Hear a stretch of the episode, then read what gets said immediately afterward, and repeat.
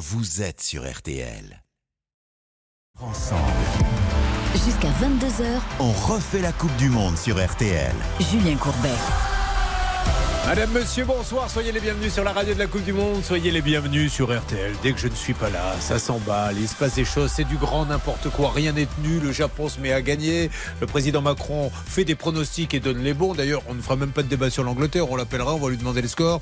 Et puis, comme ça, on n'en parle plus. Justement, les Anglais, on en parlera beaucoup. Sont-ils aussi forts, plus forts, moins forts que les Français? On parlait de Kylian Mbappé. On va parler de tout le monde. On va dire bonsoir à Eric Silvestron, monsieur Foot. Bonjour. Bonsoir à tous. Xavier Domergue est avec nous, bonsoir. Bonsoir Julien, bonsoir à tous. Cyprien Sini, qui en connaît beaucoup plus que vous ne le pensez sur le football, et il va vous le dire. Ça va, Cyprien? Ça va très bien, bah oui, j'ai tout démontré ce soir. Eh Bien sûr. Et nous avons, alors je sais pas si c'est un ami, un ennemi. C'est- C'est pas trop.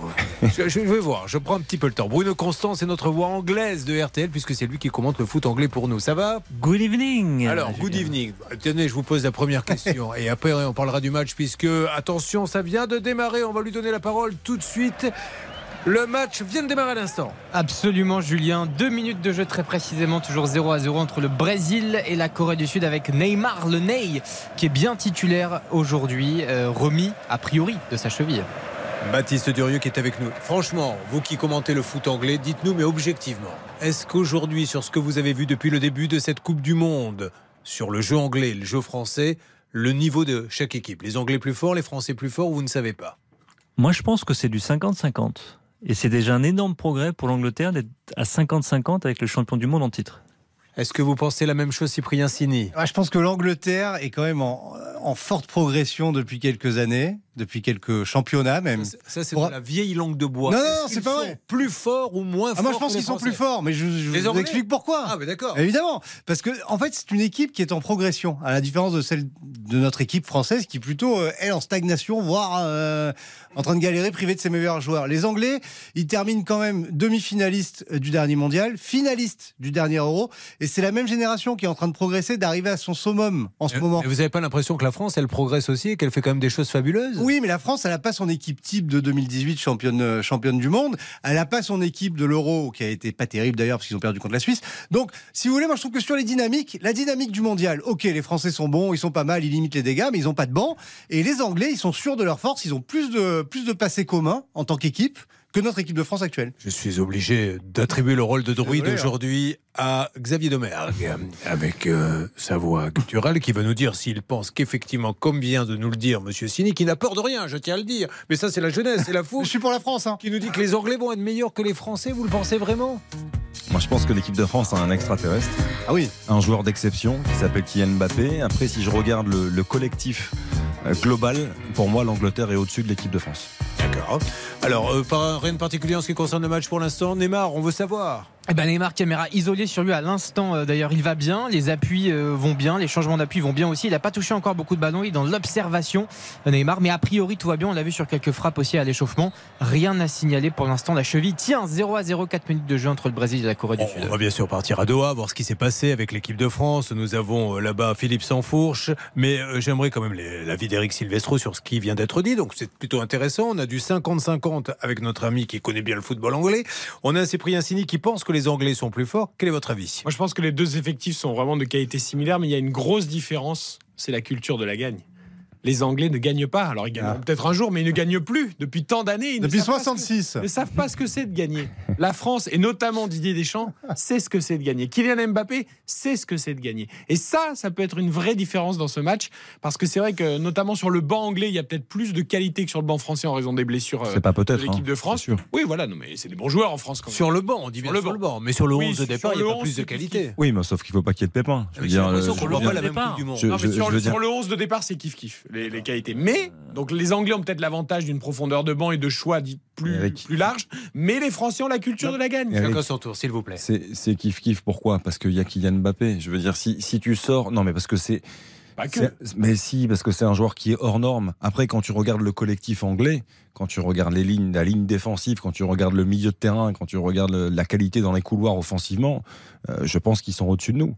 Bah, Chouameni, Rabiot, est-ce que c'est moins fort qu'Henderson, Bellingham? Je suis pas sûr. Que- Est-ce que Dembélé, Bellingham, c'est Declan moins fort Rice que Foden? Je suis pas sûr. Cyprien Non, mais en plus, tu peux pas dire que les Anglais ont ont aucune culture de la gagne. Alors, ok, en équipe nationale peut-être, mais les gars jouent en première ligue. Euh, Il y a la moitié de l'équipe, ils ont tous gagné des titres de première ligue, des titres pas en Europe. à l'équipe nationale là, Des titres en Europe, oui, ce sont des joueurs qui sont habitués à gagner aussi régulièrement au plus haut niveau.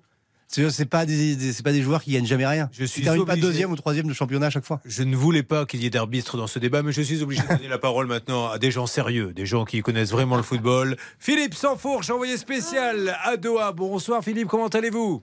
Oui, bonsoir à tous. Mais je vais très bien. Déjà, je suis très heureux d'entendre la voix de Cyprien Sini parce que je pensais que c'était une émission sur l'Olympique de Marseille. Je m'aperçois que non, en fait.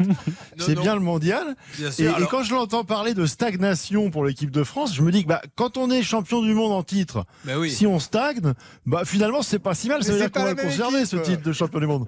Bah oui, peut-être qu'elle est aussi bonne, voire meilleure. C'est Voilà. plus la même Philippe, équipe, Philippe. euh, Votre avis, Philippe, sincèrement, euh, elle, elle a toute plaisanterie mise à part sur l'Angleterre. Vous êtes en plus au cœur du, du dispositif. Sur l'Angleterre que vous avez vu jouer, sur la France que vous avez vu jouer.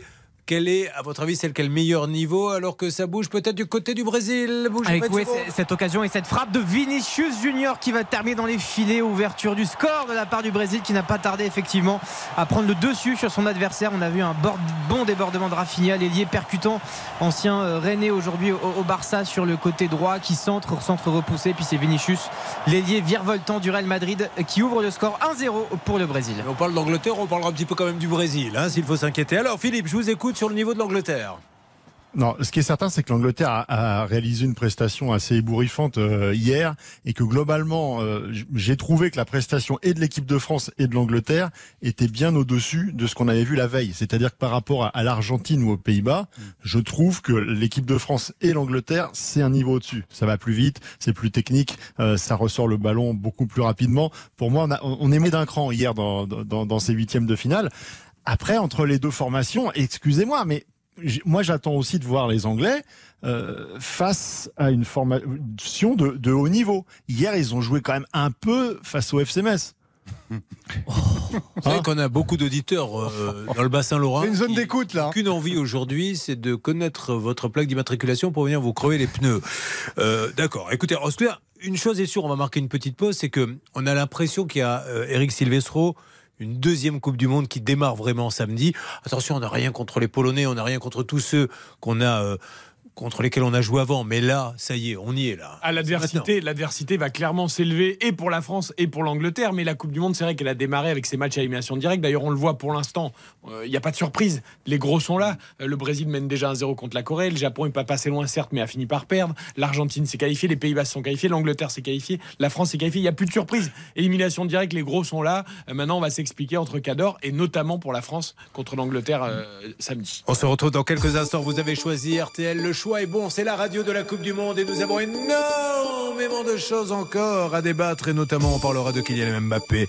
On se retrouve dans une seconde et pour l'instant toujours 1-0 pour le Brésil face à la Corée.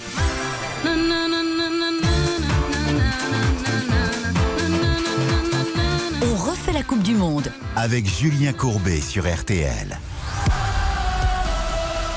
Julien Courbet. On refait la Coupe du Monde sur RTL. Il est 20h11 et attention ça bouge Bastiste Durieux.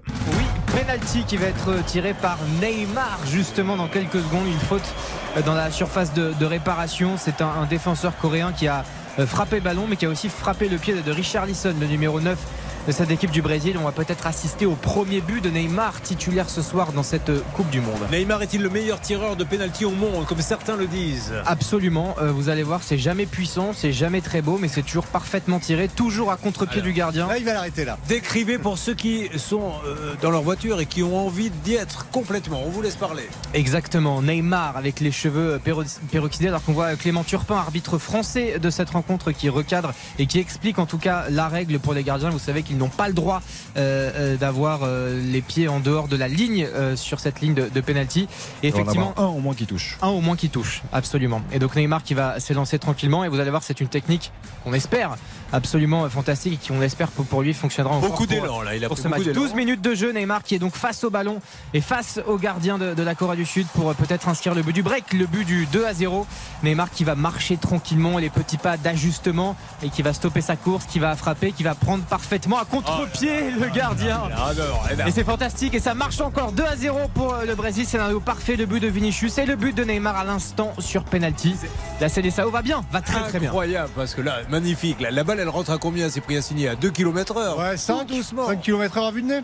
Et c'est fou, parce qu'il a réussi à l'amener de l'autre côté, le gardien. Bon. Ils ont fait un pari pour les cheveux peroxydés, là, parce qu'ils sont plusieurs. Ah bah écoutez, on peut le dire à, nos auditeurs d'RTL, effectivement, ils sont tous les cheveux très très blonds. Peut-être que c'est quelque chose que nous pourrions faire pour nous démarquer de nos amis de France Inter, qui ne le font jamais d'ailleurs. Pourquoi ne le pas faire, arriver en peroxydé Alors, on revient sur l'Angleterre. Moi, ce que j'aimerais voir et entendre surtout maintenant sur RTL pour tous ces auditeurs qui nous écoutent et qui veulent que l'on décrypte pour eux l'enjeu du match qui aura lieu, rappelons-le, samedi soir. Samedi à 20h. Très bien. Comme c'est samedi, vous vous réjouissez, Eric Puisque votre contrat prévoit que vous êtes payé double les week-ends. Donc, lui, plus c'est le week-end, plus effectivement, il fait la fête. Est-ce que on va prendre maintenant les points forts des Anglais et euh, faire un peu d'anticipation Qui risque de passer un sale moment côté français? Puis on fera le contraire pour les Français côté anglais. Donc, je m'adresse à vous maintenant, Bruno Constant. Qui en France risque d'avoir quelques problèmes face aux, aux meilleurs Anglais? Je ne sais pas si c'est propre à l'équipe d'Angleterre, mais c'est propre à l'équipe de France. Jules Koundé, qui n'a pas été bon face à la Pologne, risque de souffrir. Il joue sur le côté droit de la défense française. Qu'est-ce que vous lui reprochez à Jules Koundé euh, face à la Pologne? Bah, il n'a pas été euh, Lent, en une grande mauvaise confiance. relance. Il a perdu des duels, il a perdu des ballons. On voit qu'il n'est pas à l'aise sur ce côté droit. Et ce côté droit de la défense française, il correspond au côté gauche de l'attaque anglaise, Qui est? Où sont venus, où il y a Phil Foden, qui a débuté face à- au Sénégal, qui a été fantastique Alors, face au Sénégal. vous nous faites le petit CV pour ceux qui ne connaissent pas Phil Foden, foot que c'est vous. la, c'est pour la résumer, c'est la pépite euh, de Manchester City. C'est un gamin qui a Meilleur été club anglais. qui joue en Manchester City, qui a été champion du monde avec les U17 en 2017, il y a 5 ans, et c'était la star annoncée du football anglais, et qui est en train, enfin dans cette Coupe du Monde, d'avoir du temps de jeu et de briller et d'être décisif, et il a été lors du match face au Sénégal. Si on met 10 à Mbappé, vous le notez à combien, lui, ce joueur? Ah, il, est encore, il est encore jeune, mais au moins 7. D'accord. On n'est pas loin du 8, on Donc- se rapproche du 8. Koundé, est-ce qu'on a, et je m'adresse à notre ami euh, sans fourche là-bas à Doha, est-ce qu'on a la certitude qu'il jouera? Et effectivement, est-ce que, euh, sachant ce qui vient d'être dit, on prend un gros risque en le mettant? Euh, oui, on a la quasi-certitude qu'il jouera, euh, sauf, euh, sauf problème, puisque vous savez qu'il a pris la place de l'habituel titulaire, en tout cas de celui qui était champion du monde et qui avait marqué de son empreinte le mondial 2018, c'est Benjamin Pavard. Est-ce qu'on en sait plus sur ses problèmes psychologiques à Benjamin Pavard? Puisque j'ai cru comprendre la dernière fois que Deschamps disait qu'il ne joue pas pour problèmes psychologiques. Euh, il n'avait pas été aussi tranché que ça. Il avait parlé du côté sportif et puis euh, il avait évoqué le, le- le côté mental sans pour autant, euh, voilà, sans, vouloir trancher et sans euh, nous dire que c'était un choix que sportif. Alors moi aujourd'hui, j'ai essayé d'en savoir un petit peu plus euh, sur la situation de Benjamin Pavard parce qu'il y a quand même un élément nouveau euh, qu'il faut considérer, c'est que à la fin de, de, de la dernière de la, de la rencontre hier, il y a eu un changement qui a surpris tout le monde, c'est que Jules Koundé est sorti pour quelques minutes en fin de match et c'est le joueur de Monaco Axel Dizazi qui n'est absolument pas un habituel euh, défenseur latéral qui a remplacé Jules Koundé. Comme pour envoyer un message à Benjamin Pavard à lui dire non seulement tu as été doublé par Jules Koundé, mais en plus, tu n'es même plus son remplaçant. Tu es le numéro 3 sur la liste. Donc est-ce qu'il y a un problème, Benjamin Pavard? J'ai essayé d'en savoir un petit peu plus. Au niveau du staff, on me dit que euh, il travaille à l'entraînement, que son attitude est bonne euh, à la fois dans les entraînements, mais aussi dans sa vie de groupe. Donc euh, euh, on ne me confirme pas du tout un problème extra-sportif. On C'est vous fait un petit numéro de bois. Je, je les vois mal vous Ah, dire, il faut rien. je vous donne les- plus, On n'en veut plus. Oui, on va après- le ramener chez lui, mais il veut rester. Qu'est-ce qu'il voulait qu'il. euh, Ah, Après, vous savez, dans, dans ces cas-là, comment ça se passe? Quand le staff veut pas vous dire un truc, mais ne va pas vous mentir non plus, Ouais. parce qu'après, euh, ça se sait. euh, soit ils vous répondent pas. Ça, peut arriver. Soit, Là, vous les avez vous sentis disent- sincères.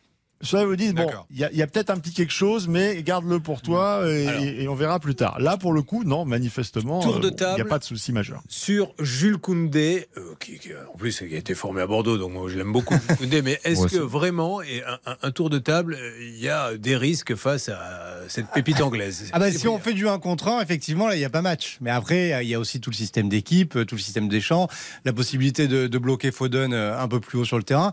Mais c'est sûr qu'en face à face, Koundé, il tient pas la route face à Foden. Enfin, en tout cas, il va falloir qu'il se transcende et qu'il fasse le match de sa vie.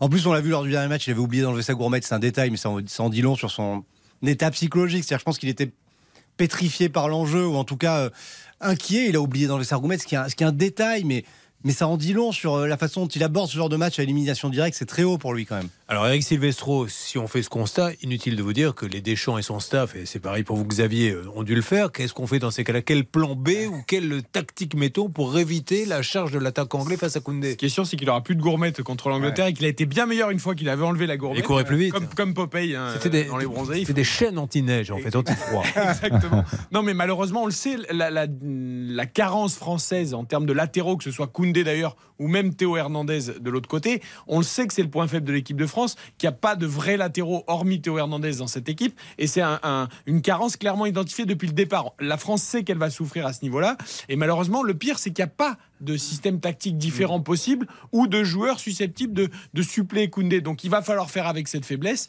Il va falloir essayer de- d'appuyer plutôt euh, sur les faiblesses anglaises. Mais malheureusement, on ne pourra pas d'un seul coup en six jours, euh, avec un coup de baguette magique, changer la, la faiblesse de l'équipe de France de ce côté-là. Xavier Bah, une chose est sûre, Jules Koundé a été formé dans un grand club. Effectivement, les, les Girondins de Bordeaux. C'est un joueur ce poste. hein. particulièrement intelligent. Mais ce qu'il faut quand même rappeler, c'est primordial parce que tout le monde tombe sur Jules Koundé. Je trouve que c'est très facile. Euh, on revient toujours à la conception de la liste un petit peu Didier Deschamps.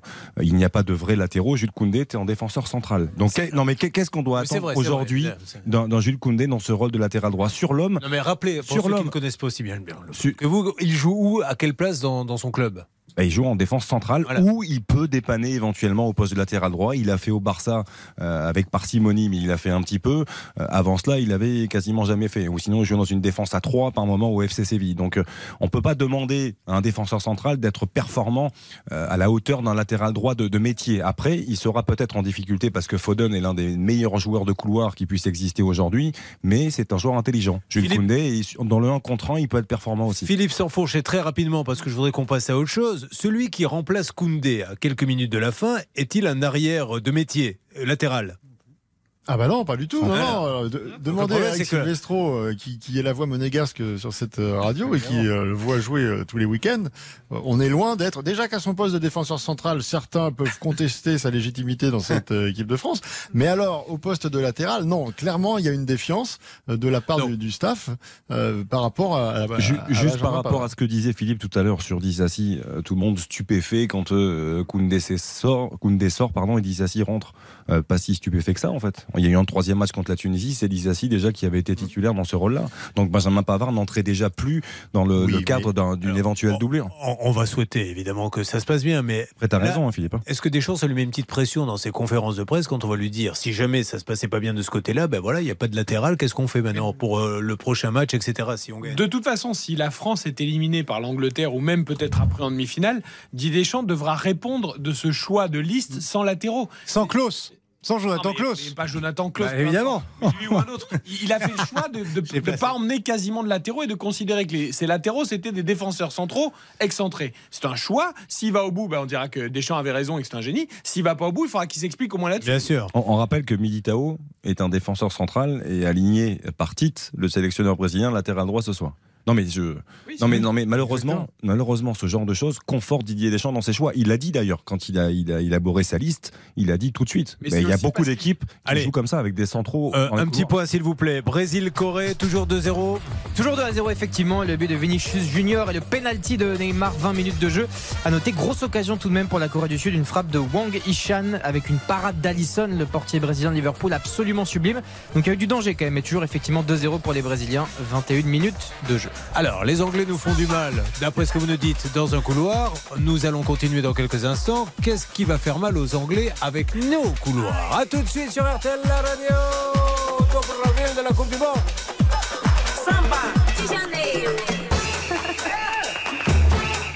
On refait la Coupe du Monde. Avec Julien Courbet sur RTL.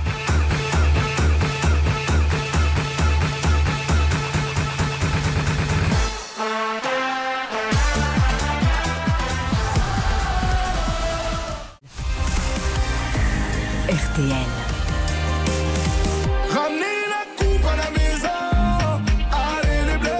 On refait la Coupe du Monde. Avec Julien Courbet sur RTL. Mais pour ramener la coupe à la maison, il faudra battre les Anglais. Mais pour l'instant, les Brésiliens, qui sont les favoris de cette Coupe du Monde, se baladent ou pas face à la Corée? Est-ce que les 2-0, le 2-0 correspond vraiment à la réalité du match? Première question. Deuxième, où en est Neymar qui se remet d'une entorse? Alors première question, effectivement, le, score est, mérité. Il n'y a pas eu pléthore d'occasions non plus pour les Brésiliens, euh, sachant que la Corée du Sud reprend un petit peu de, confiance et, et remet un peu le pied sur le ballon.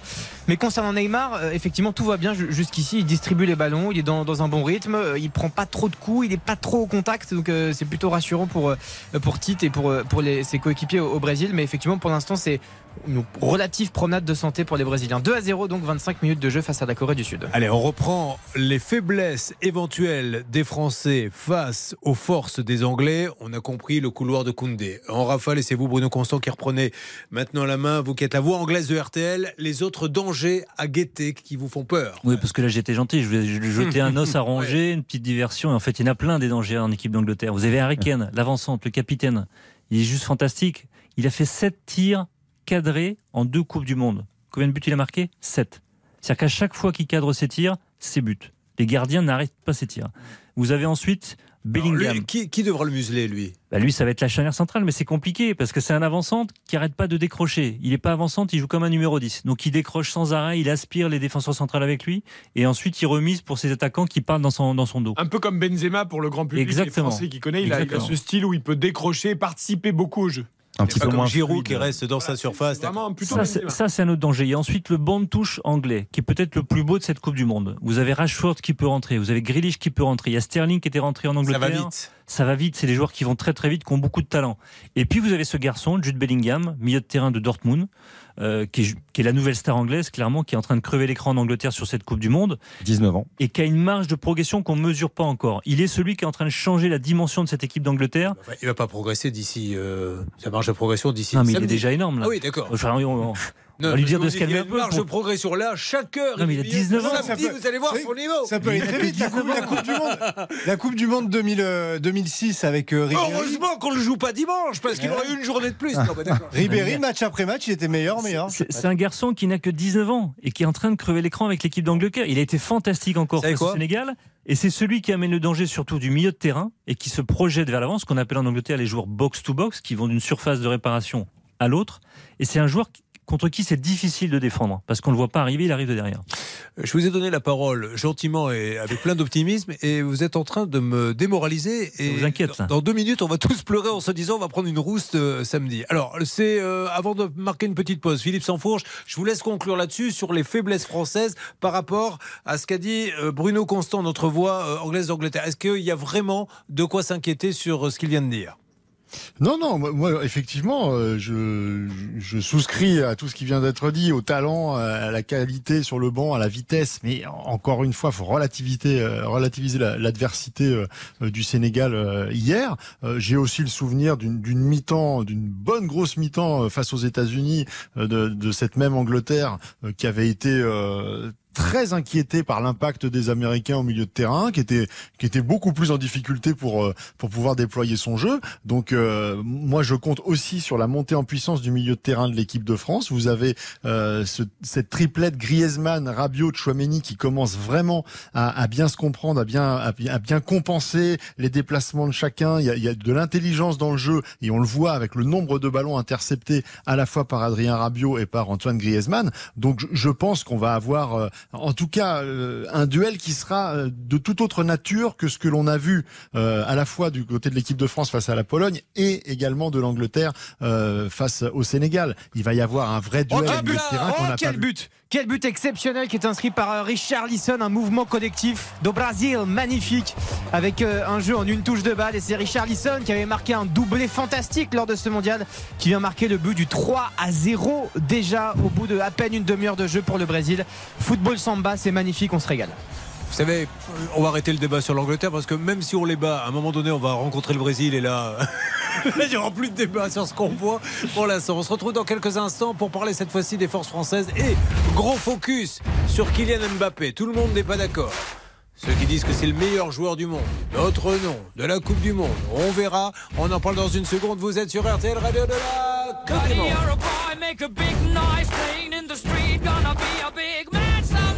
On refait la Coupe du Monde. Avec Julien Courbet sur RTL.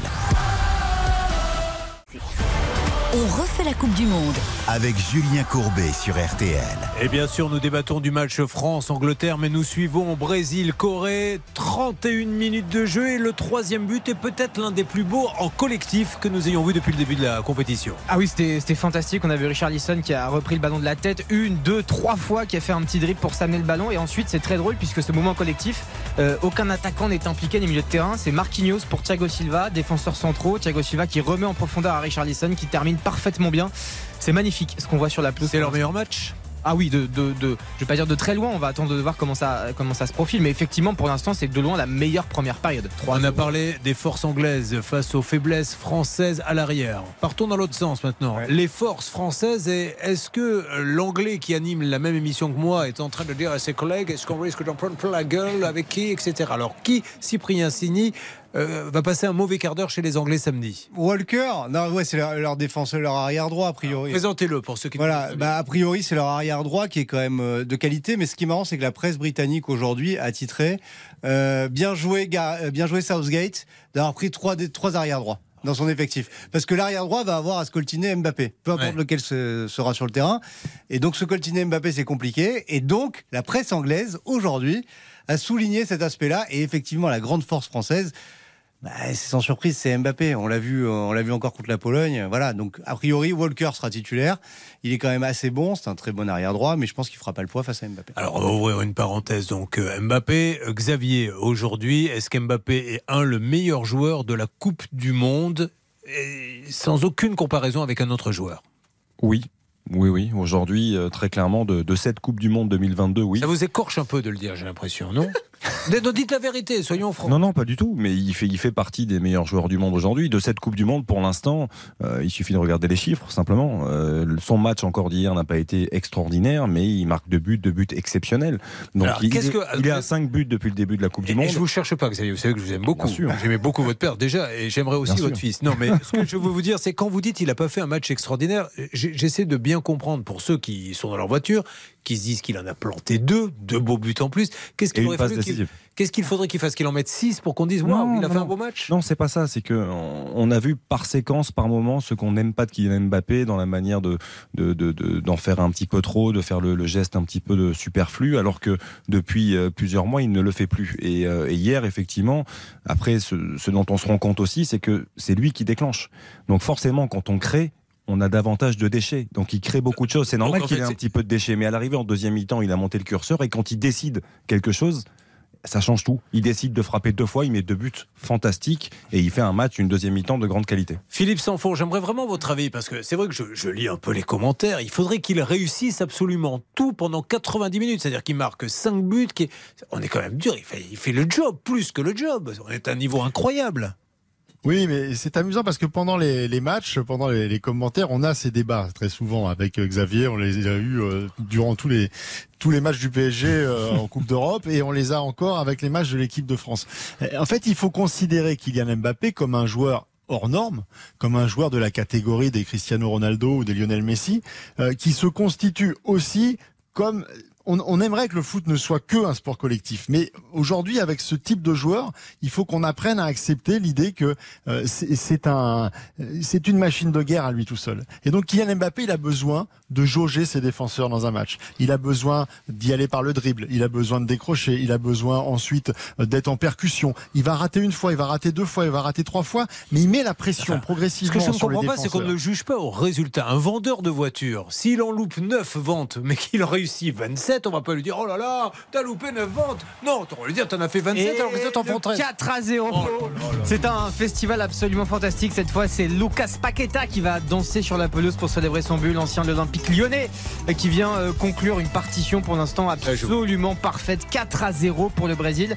On rappelle, on joue que la première période pour l'instant. Il y a à peine euh, 40 minutes de jeu qui est joué. C'est vrai qu'il n'y a même pas eu la mi-temps. Waouh. Et oui, 4 Quatre buteurs différents. Et Bon. 4 buteurs différents, absolument. Alors, euh, vous reprenez la parole, Philippe. Pardon pour vous avoir coupé. Ces, ces Brésiliens ne vous respectent plus. Oh et bah. je, je- je leur téléphonerai à la fin de, de l'équipe. Si on est des coupé choses. à chaque fois par des, par des buts Bah ouais. euh, et un spectacle de cette qualité, on accepte d'être coupé. Non, juste pour terminer, il y a aussi la dimension physique. C'est-à-dire que euh, il n'échappe à personne que Kylian Mbappé marque énormément de ses buts dans la dernière demi-heure de la rencontre. C'est-à-dire qu'il use tellement la défense Et pour user cette défense, eh bien, il faut qu'il insiste. Il a besoin aussi de prendre le dessus physiquement et mentalement sur ses vis-à-vis. Et comme par hasard, c'est toujours en fin de match que ça finit par craquer, qu'il en met un, qu'il en met deux, qu'il fait des passes décisives. Donc finalement, le plan marche quasiment à chaque fois. Et il a dit le latéral polonais hier, hein, il m'a brûlé les muscles, il m'a brûlé les jambes. Ah oui, c'est ça, il a eu à l'usure. Il m'a dit, il a, Matt brûlé- il a Cash. brûlé, voilà. Non, Il mais a regardons, le bon le côté de ces critiques. C'est-à-dire que s'il y a autant de critiques sur Kylian Mbappé, c'est justement parce que les gens aujourd'hui finissent par le considérer comme le meilleur joueur du monde. Et le sûr. meilleur joueur du monde, tu ne lui pardonnes rien. Donc s'il y a toutes ces critiques sur Kylian Mbappé, c'est justement parce qu'il met tout le monde d'accord de Alors, par les Parce chiffres qu'on et est, par le reste. parce qu'on est particulièrement Faisons un petit focus Caredas. Hein. On l'avait dit euh, lorsqu'on a démarré euh, cette Coupe du Monde qu'on le ferait régulièrement. Donc on a Messi, on a Ronaldo, on a Neymar, on a Mbappé. Si on prend les quatre aujourd'hui, mon cher Sini, euh, où en est-on? Euh, Il y en a quand même un qui est bien au-dessus des trois autres. Bah, pour l'instant, c'est Mbappé.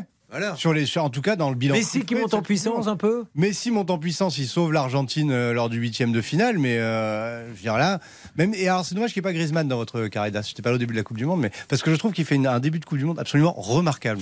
Et alors, on, on fera une petite parenthèse avec vous, euh, Bruno Constant. Bien que vous soyez le spécialiste anglais, vous n'hésitez pas de temps en temps à parler du Portugal, ce qui est assez courageux de votre part. Et on fera un point sur Ronaldo et la façon dont il est perçu là-bas, parce que oui. les sondages, quand on demande aux Portugais ce qu'ils en pensent, il faudrait qu'ils ne soient plus dans l'équipe. C'est ça. Quand même incroyable. Alors, on voit pas les mêmes matchs. On se retrouve dans quelques instants. Vous avez choisi RTL Radio, la Coupe du Monde. On refait la Coupe du Monde. Avec Julien Courbet sur RTL. RTL. On refait la Coupe du Monde. Avec Julien Courbet sur RTL. Allez, on profite de la présence de notre spécialiste foot anglais, Bruno Constant, et après on partira sur autre chose. Est-ce qu'il y a eu, est-ce que vous avez pu lire ou avec vos contacts, un plan Mbappé? Est-ce que vraiment, aujourd'hui, on parle de ça dans les briefings anglais? Il y en a un. Il est secret, mais il y en a un. Alors, Ouais. le Times a déjà donné une première indication c'est que l'Angleterre va jouer à 14, parce qu'on va jouer avec trois arrières latéraux à droite. Ça, déjà, c'est une force. Non, le plan secret, il a un nom.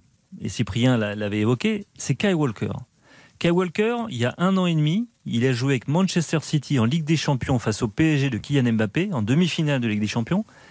Et Walker, il a totalement éteint Kylian Mbappé. Vraiment, ce match-là Mbappé, qui est quand même très rapide, ne l'a pas pris une seule fois de vitesse sur ces deux matchs. Parce qu'il court aussi vite qu'Mbappé Il est hyper puissant. C'est une bête, c'est un animal. Il va hyper vite. C'est pour moi le meilleur défenseur du monde. Et il l'a montré face à Mbappé. C'est le seul, en tout cas en Angleterre, c'est ce qu'on dit, c'est le seul sur cette planète qui peut arrêter Kylian Mbappé. Qu'est-ce qu'il a fait euh, comme performance depuis euh, le démarrage de la Coupe du Monde? C'est là le petit point faible pour l'Angleterre et un point fort pour Mbappé, c'est que Walker était blessé depuis deux mois. Il a repris la compétition il y a, pour le, le- le dernier match contre le Pays de Galles en phase de poule. Il a joué 57 minutes et là il était titulaire face au Sénégal. Donc on ne connaît pas exactement euh, son état physique. Est-ce qu'il est à 100% ou pas? Est-ce qu'il aura récupéré de ses efforts? Du match face au Sénégal Eric Silvestro. Mais ce que les Anglais ont oublié de noter, c'est qu'il y a un an et demi, c'était une autre époque pour Kylian Mbappé. Mm. Parce qu'autant Bellingham progresse peut-être en six jours, mais Mbappé, il a énormément progressé en un an et demi. C'est-à-dire que sa palette est beaucoup plus complète qu'il y a un an et demi. On a longtemps dit que c'était un joueur qui allait juste très vite et qui courait tout droit et qui prenait tout le monde de vitesse et qui ne savait rien faire d'autre.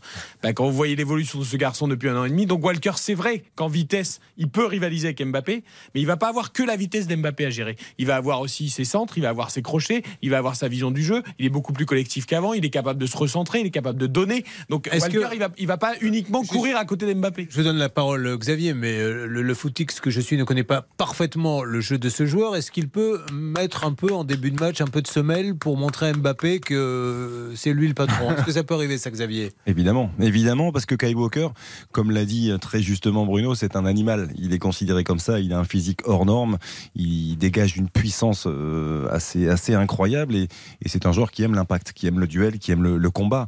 Et, pour donner un petit exemple, parce que on parlait de vitesse, il y a très peu de joueurs qui sont capables de, de contenir Kylian Mbappé en termes de vitesse. Je crois que dans ce match contre la Pologne, il a été flashé à 34 km/h sur une accélération ou 35. Kyle Walker, cette saison, il a été flashé à plus de 38 km/h. Ah oui Donc c'est dire, c'est juste pour donner une idée un petit peu à nos auditeurs que c'est un joueur qui, qui est hors norme physiquement. Mais vous êtes extraordinaire parce qu'on parle que des qualités anglaises depuis le début. Et Maguire, Stones, la charnière catastrophique. Non, mais on était, on on était, va- on n'en parle pas. on va y Non, mais venir. parce que On l'heure va y va passer, on n'aura pas encore commencé Alors, les points on y faibles va oubliés, vite, quoi. c'est On va y parti. Les points faibles anglais, un deuxième. Qu'est-ce qui vous fait peur Vous qui, qui connaissez le football anglais, alors bon, vous me dites que Mbappé, on risque de lui mettre quelqu'un qui peut être un os. Parlons de Dembélé de l'autre côté. Est-ce qu'il a quelqu'un en face de lui aussi fort que du côté d'Mbappé? Il y a Luke Shaw, défenseur de Manchester United, c'est un peu moins fort Ah oui. défensivement que Kyle Walker, mais effectivement le point faible, c'est la charnière centrale de l'Angleterre, c'est John Stones, Harry Maguire, et on l'a vu face au Sénégal sur la première demi-heure, ils ont pris un bouillon de dingue. Oui, mais est-ce que. Giroud, c'est pas un peu le football anglais? Est-ce que c'est pas plus facile pour eux d'avoir Giroud qu'un autre? Je pense, parce que c'est un garçon qui va mettre au contact de ses, de ses adversaires, donc c'est plus dans le duel physique. Donc ça les pas arrange. forcément la vitesse. Donc là, pour le coup, ça peut les arranger. Oui, mais c'est pour ça qu'Mbappé va sans doute beaucoup se réaxer dans ce match. Et vous parlez de John Stones, à 17 ans, Mbappé, il avait humilié en Ligue des Champions avec Monaco contre Manchester City. Il y a 17, ans, il y a 17 ans, mais donc c'était il y a longtemps. Ils ont Ouais, changé. mais- Depuis donc John là- Stones, ça a progressé. Oui, depuis. bien sûr, plus qu'Mbappé sûrement. Il y, a, il y a aussi quelque chose qui peut nous permettre de faire la différence, c'est que euh, Kylian Mbappé est en train de mettre le doute dans, dans beaucoup de têtes, et beaucoup de têtes anglaises en ce moment, notamment celle de Gareth Southgate, qui est le sélectionneur des, des Lions.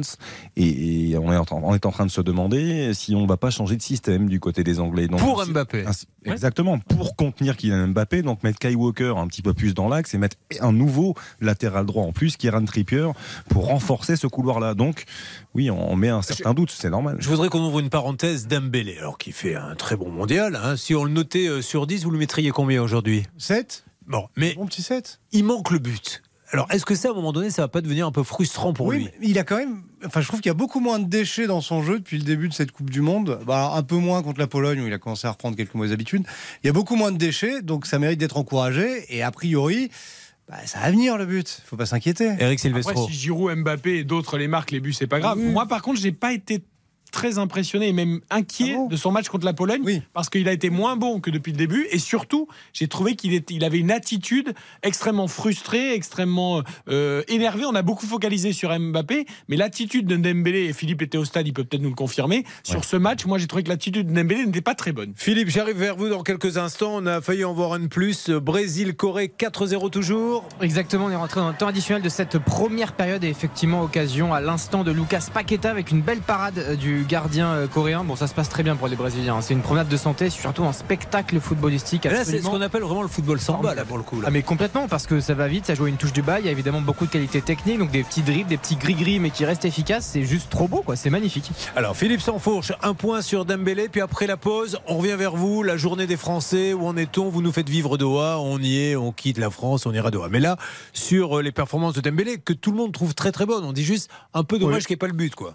Écoute, si vous me permettez, Julien, je vais faire très rapide sur Dembélé. Euh, pour moi, c'est un joueur que je trouve de plus en plus euh, intelligent et, qui apporte beaucoup à, l'équilibre de, de cette équipe. Donc, j'ai aucun doute en la matière. Je voulais juste rajouter une petite anecdote concernant Kylian Mbappé parce que vous avez beaucoup parlé de son duel avec Kyle Walker. Et il faut savoir que c'est un obsessionnel, Kylian Mbappé. C'est-à-dire qu'il s'en souvient comme si c'était hier qu'il a buté sur Kyle Walker. Je pense qu'il va travailler, il va regarder 250 vidéos de Kyle Walker, il va, il va réanalyser absolument toutes les situations de jeu où il a été mis en échec, exactement comme ça avait été le cas avec par exemple Manuel Neuer, le gardien du Bayern Munich et de, de l'équipe d'Allemagne. Quand il avait perdu la finale de Ligue des Champions face à Manuel Neuer, il n'a fait que ça. Travailler pour la, pro- la prochaine fois, il rencontrerait Manuel Neuer. La saison suivante, il les joue en Ligue des Champions. Il lui met deux buts sur le premier match où il le met, euh, il le met à, à- à la misère. C'est- Ça, ça n'est que ça, Kylian Mbappé. C'est un obsessionnel. Je pense qu'effectivement, il est tellement conscient que ça s'est pas bien passé pour une des premières fois dans sa carrière face à un adversaire direct. Il ne va faire que travailler sur Et Kyle on Walker. m'annonce à l'instant qu'il est en train de regarder un Star Wars avec Luke Skywalker pour essayer d'en savoir un petit peu plus. Cette blague vous était offerte par Cyprien Sidi. Ah non, retrouve tous les jours, il vient de me la souffler. Merci parce que les bonnes, vous, vous, vous me les donnez tout de suite. Merci beaucoup. On se retrouve sur RTL. La journée des Français, 20h47, mesdames et messieurs. RTL, À moins on refait la Coupe du Julien Courbet. On refait la Coupe du Monde sur RTL. Toujours 4-0 pour le Brésil. Football champagne. D'ailleurs, ouvrons une petite parenthèse avant de savoir ce qui s'est passé aujourd'hui euh, chez les Bleus. Est-ce que ce Brésil, et l'on décrit ça pour ceux qui sont en voiture, qui sont chez eux et qui n'ont pas la, la télévision, RTL est là pour ça. Est-ce que ce Brésil champagne qu'on est en train de voir, euh, franchement, là, si on avait l'équipe de France en face, on pourrait vraiment avoir peur. En tout cas, on ne serait pas la Corée, c'est sûr, parce qu'on c'est vrai que le Brésil fait un match exceptionnel. Après, l'opposition de la Corée est quand même vraiment d'une faiblesse euh, indigente. Euh, Et c'est vrai qu'ils doivent se dire, les Brésiliens, heureusement qu'on n'a pas joué les Uruguayens, hein, qui étaient qualifiés jusqu'à quelques minutes de la fin. Et c'est les Coréens qui ont pris leur place, parce que les Uruguayens, ça aurait été beaucoup plus dur, il y aurait eu beaucoup moins d'espace, ils auraient mis des coups. Et là, pour le Brésil, la Corée, c'est l'idéal, en fait. Cyprien Ciné, est-ce que ça peut aller trop vite pour la France Je sais pas, ça joue, ça joue vraiment très très bien, mais c'est difficile de juger parce qu'en fait, s'ils jouent face à des plots, enfin en tout cas, c'est l'impression qu'on a.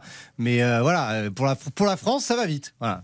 Bon, on va parler de la. Euh, petit commentaire, Xavier, là-dessus, sur le Brésil? Moi, moi, je suis très impressionné par la, la première période Si, du, hein. du Brésil. Euh, on parlait de, de foot champagne, effectivement, de, de samba, tout ça, euh, très bien. C'est vrai qu'ils le font, Richarlison, Neymar, Paqueta, Vinicius, mais moi je trouve le Brésil impressionnant parce que même s'il y a 4-0, on les voit à la récupération du ballon, Ouais. il y a une grosse intensité, il y a Casemiro qui vient. Ramenons ça à la lenteur je- dont vous parliez tout à l'heure, de, de, de- peut-être, de- on disait de Koundé, etc. Là, Ah bah, bien là, ça va très vite, là. hein. Et évidemment qu'on peut avoir des motifs d'inquiétude, mais c'est loin hein, le Brésil. On a le temps, de, on, a, on a le temps encore de, de Justement. progresser On n'est pas dans le même tableau, donc on les rencontrera qu'en finale si on doit les Exactement. rencontrer. Prochain adversaire du Brésil, si. Ouais, normalement, ils vont se qualifier. Ils mènent euh, 4-0 euh, à la mi-temps. Ce C'est sera la- 4, hein Oui. Ouais, et, euh, c'est la Croatie La Croatie, vice-champion du monde, qui a eu toutes les peines du monde à éliminer le Japon, un tir au but Alors. euh, pour la Croatie. Est-ce que ça montre une faiblesse de la Croatie ou est-ce que le Japon est vraiment à un niveau exceptionnelissime Ah, le Japon a fait une très très belle Coupe du Monde. Ils ont fait un très bon match contre les Croates. Mais attention, les Croates ont une vraie qualité et technique et physique. Et je pense que ça posera plus de problèmes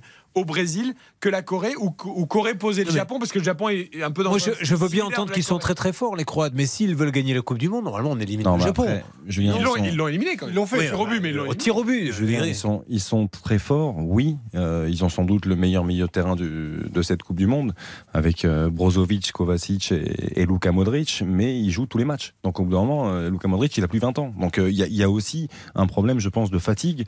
Euh, il, sont commence un peu à être- vieux. il commence à être émoussé physiquement. Il y a un Ivan Perisic qui fait encore un grand match, mais qui lui aussi a été un petit peu marqué en fin de rencontre. Donc euh, quand se profile ce Brésil-Croatie, on s'inquiète un peu pour les Croates malgré leur talent. Oui, mais l'opposition de style sera plus intéressante Tout à que fait. la Corée ou le Japon pour le Brésil. C'est Et, ça qu'on veut dire. et en plus, les Croates auront joué des prolongations, alors que le Brésil, a priori, vont même pouvoir faire tourner, donc ils seront beaucoup plus frais. La journée des Bleus, que s'est-il passé? Était-ce une journée repos, shopping, entraînement, massage, je ne sais pas? Nous allons le demander à Philippe Sansfourche qui est à Doha. Exactement, journée euh, farniente euh, pour les les Bleus qui étaient en, en famille. Alors déjà euh, pendant le match, hein, les familles étaient là, ont été invitées par la par la fédération en partie. Ils ont payé aussi une, une partie du, du voyage et, et- de l'hôtellerie. Euh, Il y a eu un, déjà un dîner hier soir qui a duré assez euh, assez tard. Avec femmes et enfants, en groupe. Oui, tout à fait. Oui, oui. Ah bah, avec, enfin, ceux qui voulaient, ceux déjà qui ont femmes et enfants, hein, c'est pas le cas de tout le monde. Euh, et ensuite, journée. Alors, ils avaient quartier libre. hein. Pour la première fois, ils avaient le droit de sortir du complexe hôtelier dans, dans lequel ils sont. Euh, certains l'ont fait, d'autres pas. Mais Euh, comment ça se passe, les- Philippe Quand on sort, on est assailli par les, par les fans. Comment, comment on peut se balader comme ça?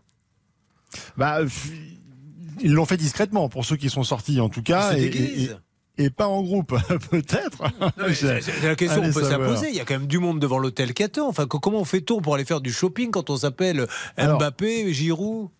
Je peux vous dire que l'hôtel, euh, j'y ai été euh, pour euh, rencontrer notamment euh, lors de la première semaine le, le président de la fédération Noël Legrette. Il est immense cet hôtel. Donc des portes, il y en a. euh, c'est un domaine. Hein, c'est pas un hôtel, c'est un, un domaine euh, qui est absolument immense avec des rues adjacentes, des avenues. Enfin, vous pouvez sortir par des portes dérobées. Ça, à ce niveau-là, il y a, y a aucun souci. Mais je vous dis globalement, certains sont allés faire du shopping. Alors je ne sais pas précisément s'ils ont été reconnus ou pas. D'autres ont été sur des plages privées, mais la plupart sont restés au bord des, de, La piscine. des, des nombreuses piscines qu'il y a à l'intérieur de, de ce complexe hôtelier. Je voudrais qu'on fasse un focus, on l'annonçait tout à l'heure, sur euh, Cristiano Ronaldo. Parce que c'est quand même euh, un joueur mais immense qui fait partie de, de l'histoire du foot. Et là, je trouve que le Portugal est quand même assez dur avec lui. Alors, je vous donne la parole. Il y a eu un sondage dont vous allez nous parler qui euh, apparemment dit qu'il devrait quitter l'équipe. Mais pourtant, est-ce que ces statistiques sont à ce point aussi mauvaises au sein de l'équipe du Portugal? Et dans ces cas-là, si on le sortait, on mettrait qui?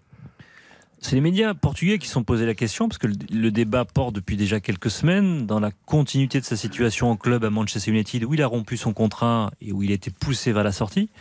Et les médias portugais ont posé la question aux supporters est-ce qu'il faut garder Cristiano Ronaldo dans le 11, dans l'équipe de départ du Portugal, ou le mettre sur le banc?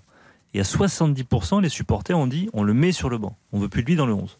Donc c'est qu'il y a une fracture entre, entre la star de l'équipe portugaise, Cristiano Ronaldo, et ses supporters. Maintenant, parlons euh, foot. Sur ce que vous avez vu, je m'adresse à tout le monde, sur les matchs qu'il fait, est-ce qu'il mérite, pourquoi pas, d'être sur le banc dès le départ? Bah, il commence, euh, il a 36 ans, bientôt 37 ou 37 déjà?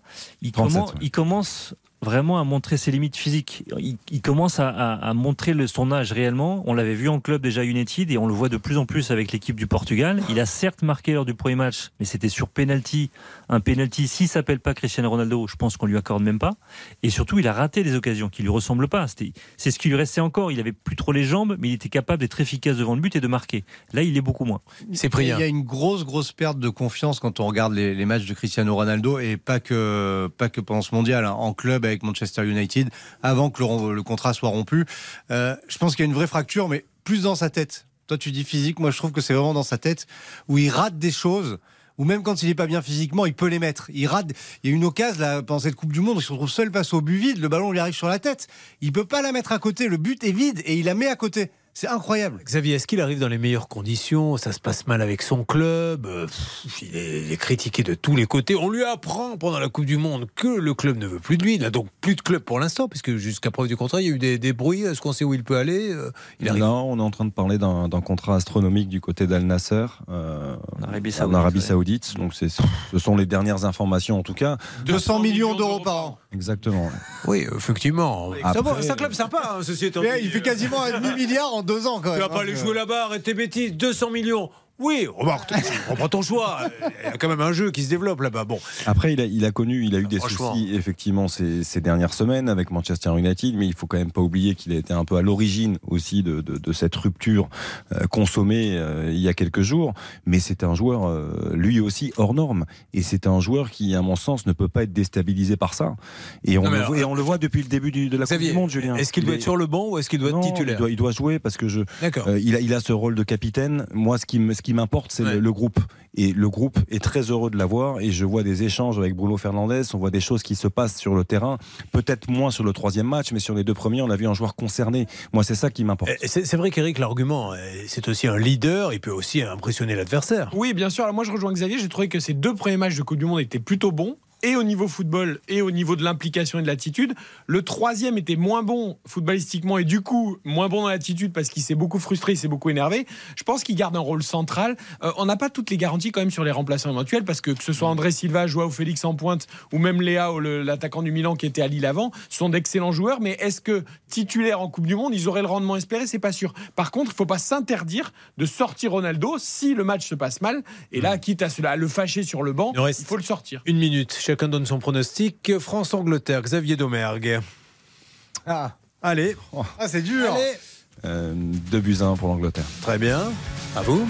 Deux buts partout, on ira au tir au but. Après, on jette la pièce. Cyprien. Comme Emmanuel Macron. Je sais pas encore ce qu'il va dire, mais vu qu'il a eu le bon pronostic sur le match contre la Pologne, 3-1, il avait dit. D'accord. Euh, Baptiste. 1-0 pour la France. Et Eric. Moi, je dis comme Bruno 2-2, mais ça se terminera à la prolongation. On n'ira pas au tir au but. Il y aura, un, cas, un troisième but en prolongation. On a dit être, hein, les amis. Waouh Et ça sera à vivre, bien sûr, sur RTL. Et même si vous le regardez à la télé, vous mettez le son parce qu'on a les meilleurs commentateurs. Merci, monsieur Sansfourche. Bonne journée à Doha. Nuit, d'ailleurs. à tous. Euh, ben, on continue. Et il y a plein de choses hein, dans la deuxième partie. Il faut surtout pas la quitter. Ah ben on va vraiment se focaliser sur ce Brésil parce qu'on va étudier un peu ces circuits de passe de cette équipe impressionnante et on parlera également de l'équipe de France. On reviendra sur Mbappé et compagnie. Restez avec nous sur RTL.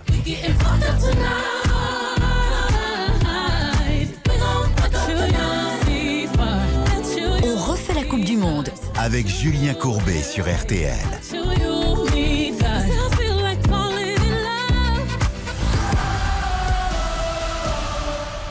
Le saviez-vous Toutes vos émissions sont disponibles gratuitement en podcast sur rtl.fr et l'appli RTL. S'informer ensemble. RTL, On refait la Coupe du Monde. présenté par Eric Silvestro.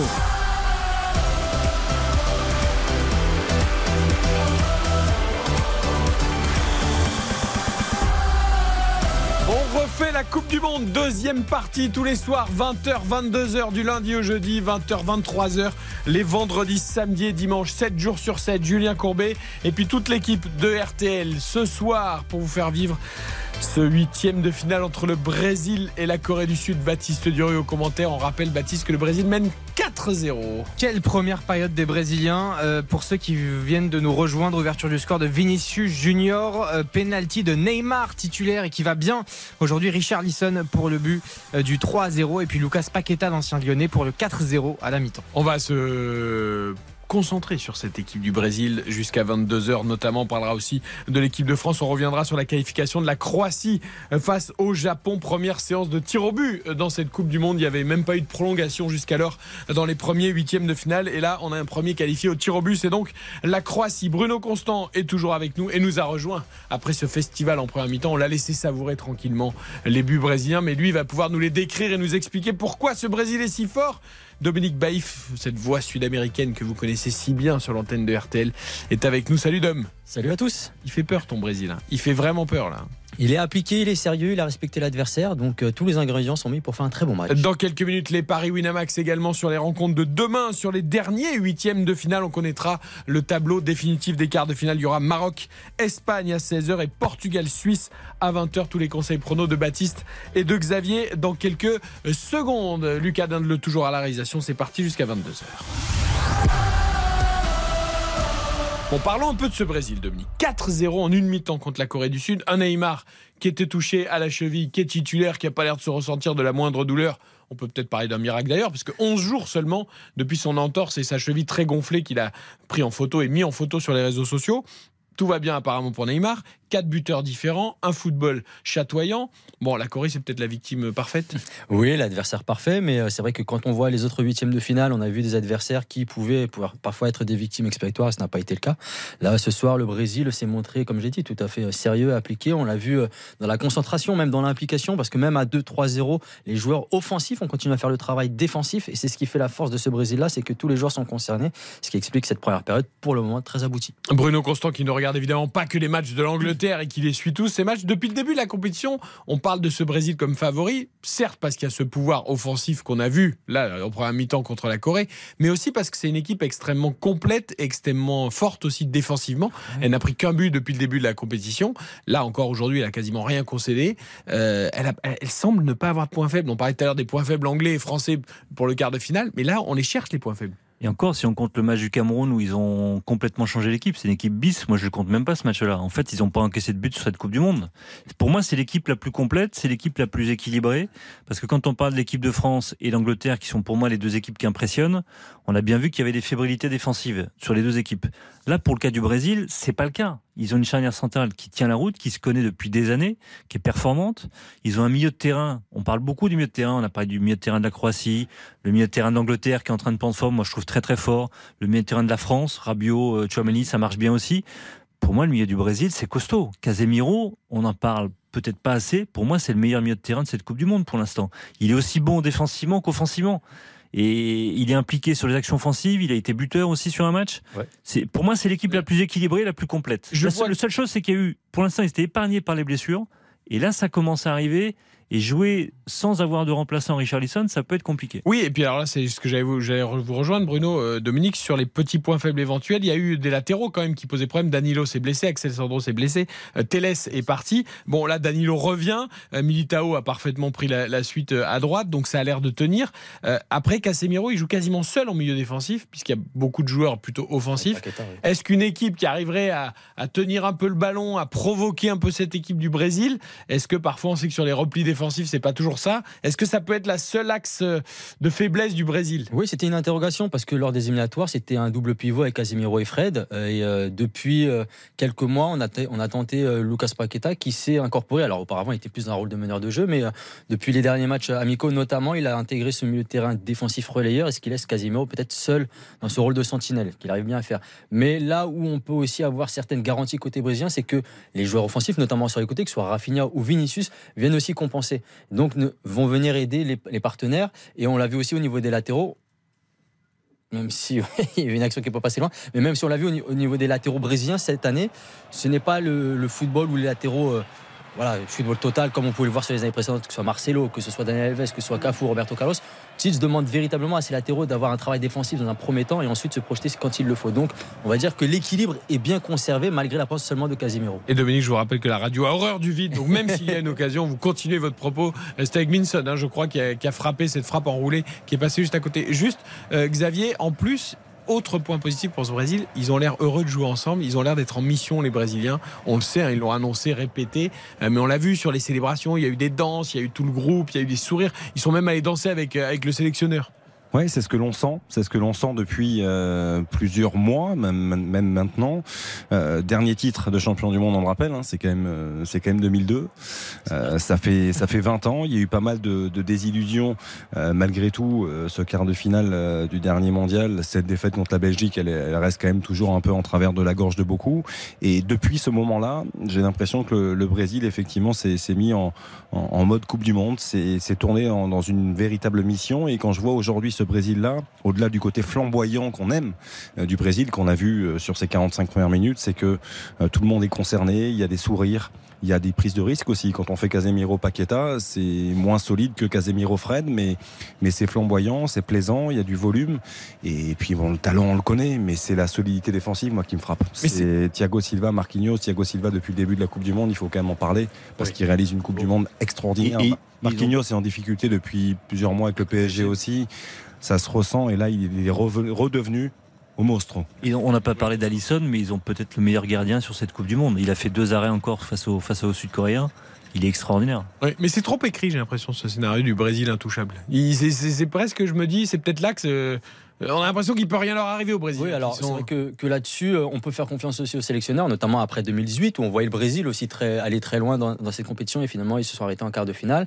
Euh, le sélectionneur Titch avait appris aussi à c'était la première grande compétition à ce moment-là, et on l'a vu, ça a été validé avec une victoire en Copa América en 2019, on l'a vu sur des éliminatoires qu'ils ont survolés, et on voit encore une nouvelle fois cette force qui se dégage de cette sélection-là, c'est que d'un point de vue mental, on est très loin des équipes qui, sont, qui se croient au-dessus, qui vont jouer euh, vraiment facile. Là, c'est vraiment des joueurs qui sont sérieux et qui euh, se mettent tous au travail du, du collectif. Et ça, c'est cet état d'esprit que le sélectionneur a pu mettre et distiller dans la tête de tous les joueurs, notamment des individus qui peuvent faire des différences. Et puis évidemment, il y a Neymar qui débute réellement sa Coupe du Monde puisqu'il s'est blessé lors du premier match. Il a tellement envie de briller, Neymar, que ça peut faire très mal aux adversaires. 21h09, euh, c'est reparti d'ailleurs entre le. Oui, c'est reparti entre le Brésil et la Corée, puisqu'on a dit qu'il y avait. Ah oui, depuis, euh, depuis 5 minutes, effectivement, euh, toujours 4 à 0. Et oui, grosse occasion de la part d'Alisson, le joueur de Tottenham. Mais comme Bruno l'a dit, parade exceptionnelle du torse d'Alisson, qui est lui aussi décisif vraiment dans cette équipe. Peut-être Gmisson qui frappe à côté, ça laisse présager Harry Kane, son compère à Tottenham, qui fera pareil contre les Français euh, samedi. hein. On se rassure comme on peut, ouais. On se raccroche comme on peut, tout Ouais. à fait. 21h09, parions sur les rencontres de demain. C'est en prono, je vous rappelle que Karine Galli d'ailleurs avait donné le bon prono avant-hier. Et là, nous allons nous concentrer sur les deux huitièmes de finale, les deux derniers de cette Coupe du Monde 2022 qui opposent le Maroc à l'Espagne et ensuite le Portugal euh, à la Suisse. Le Maroc-Espagne, voici les cotes. L'Espagne largement favorite évidemment à 1,58. 10 euros de misée, 15,80 euros de gagné. 3,80 le match nul, 10 euros de misée, 38 euros de gagné.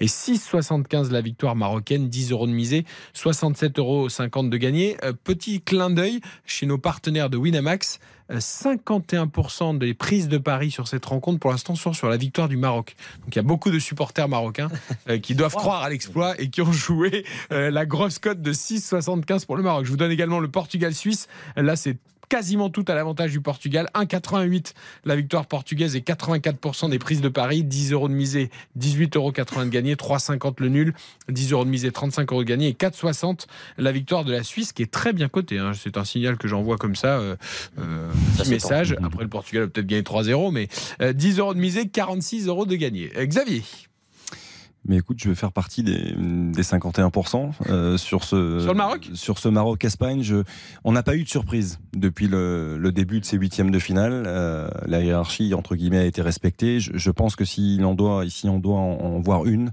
c'est lors de ce match-là. Donc je suis parti sur une victoire du Maroc. Les deux équipes marquent parce que je pense que ce sera un match quand même assez ouvert et assez spectaculaire. Buteur multichance Alvaro Morata ou Hakim Ziyech, ça nous donne une cote de 21.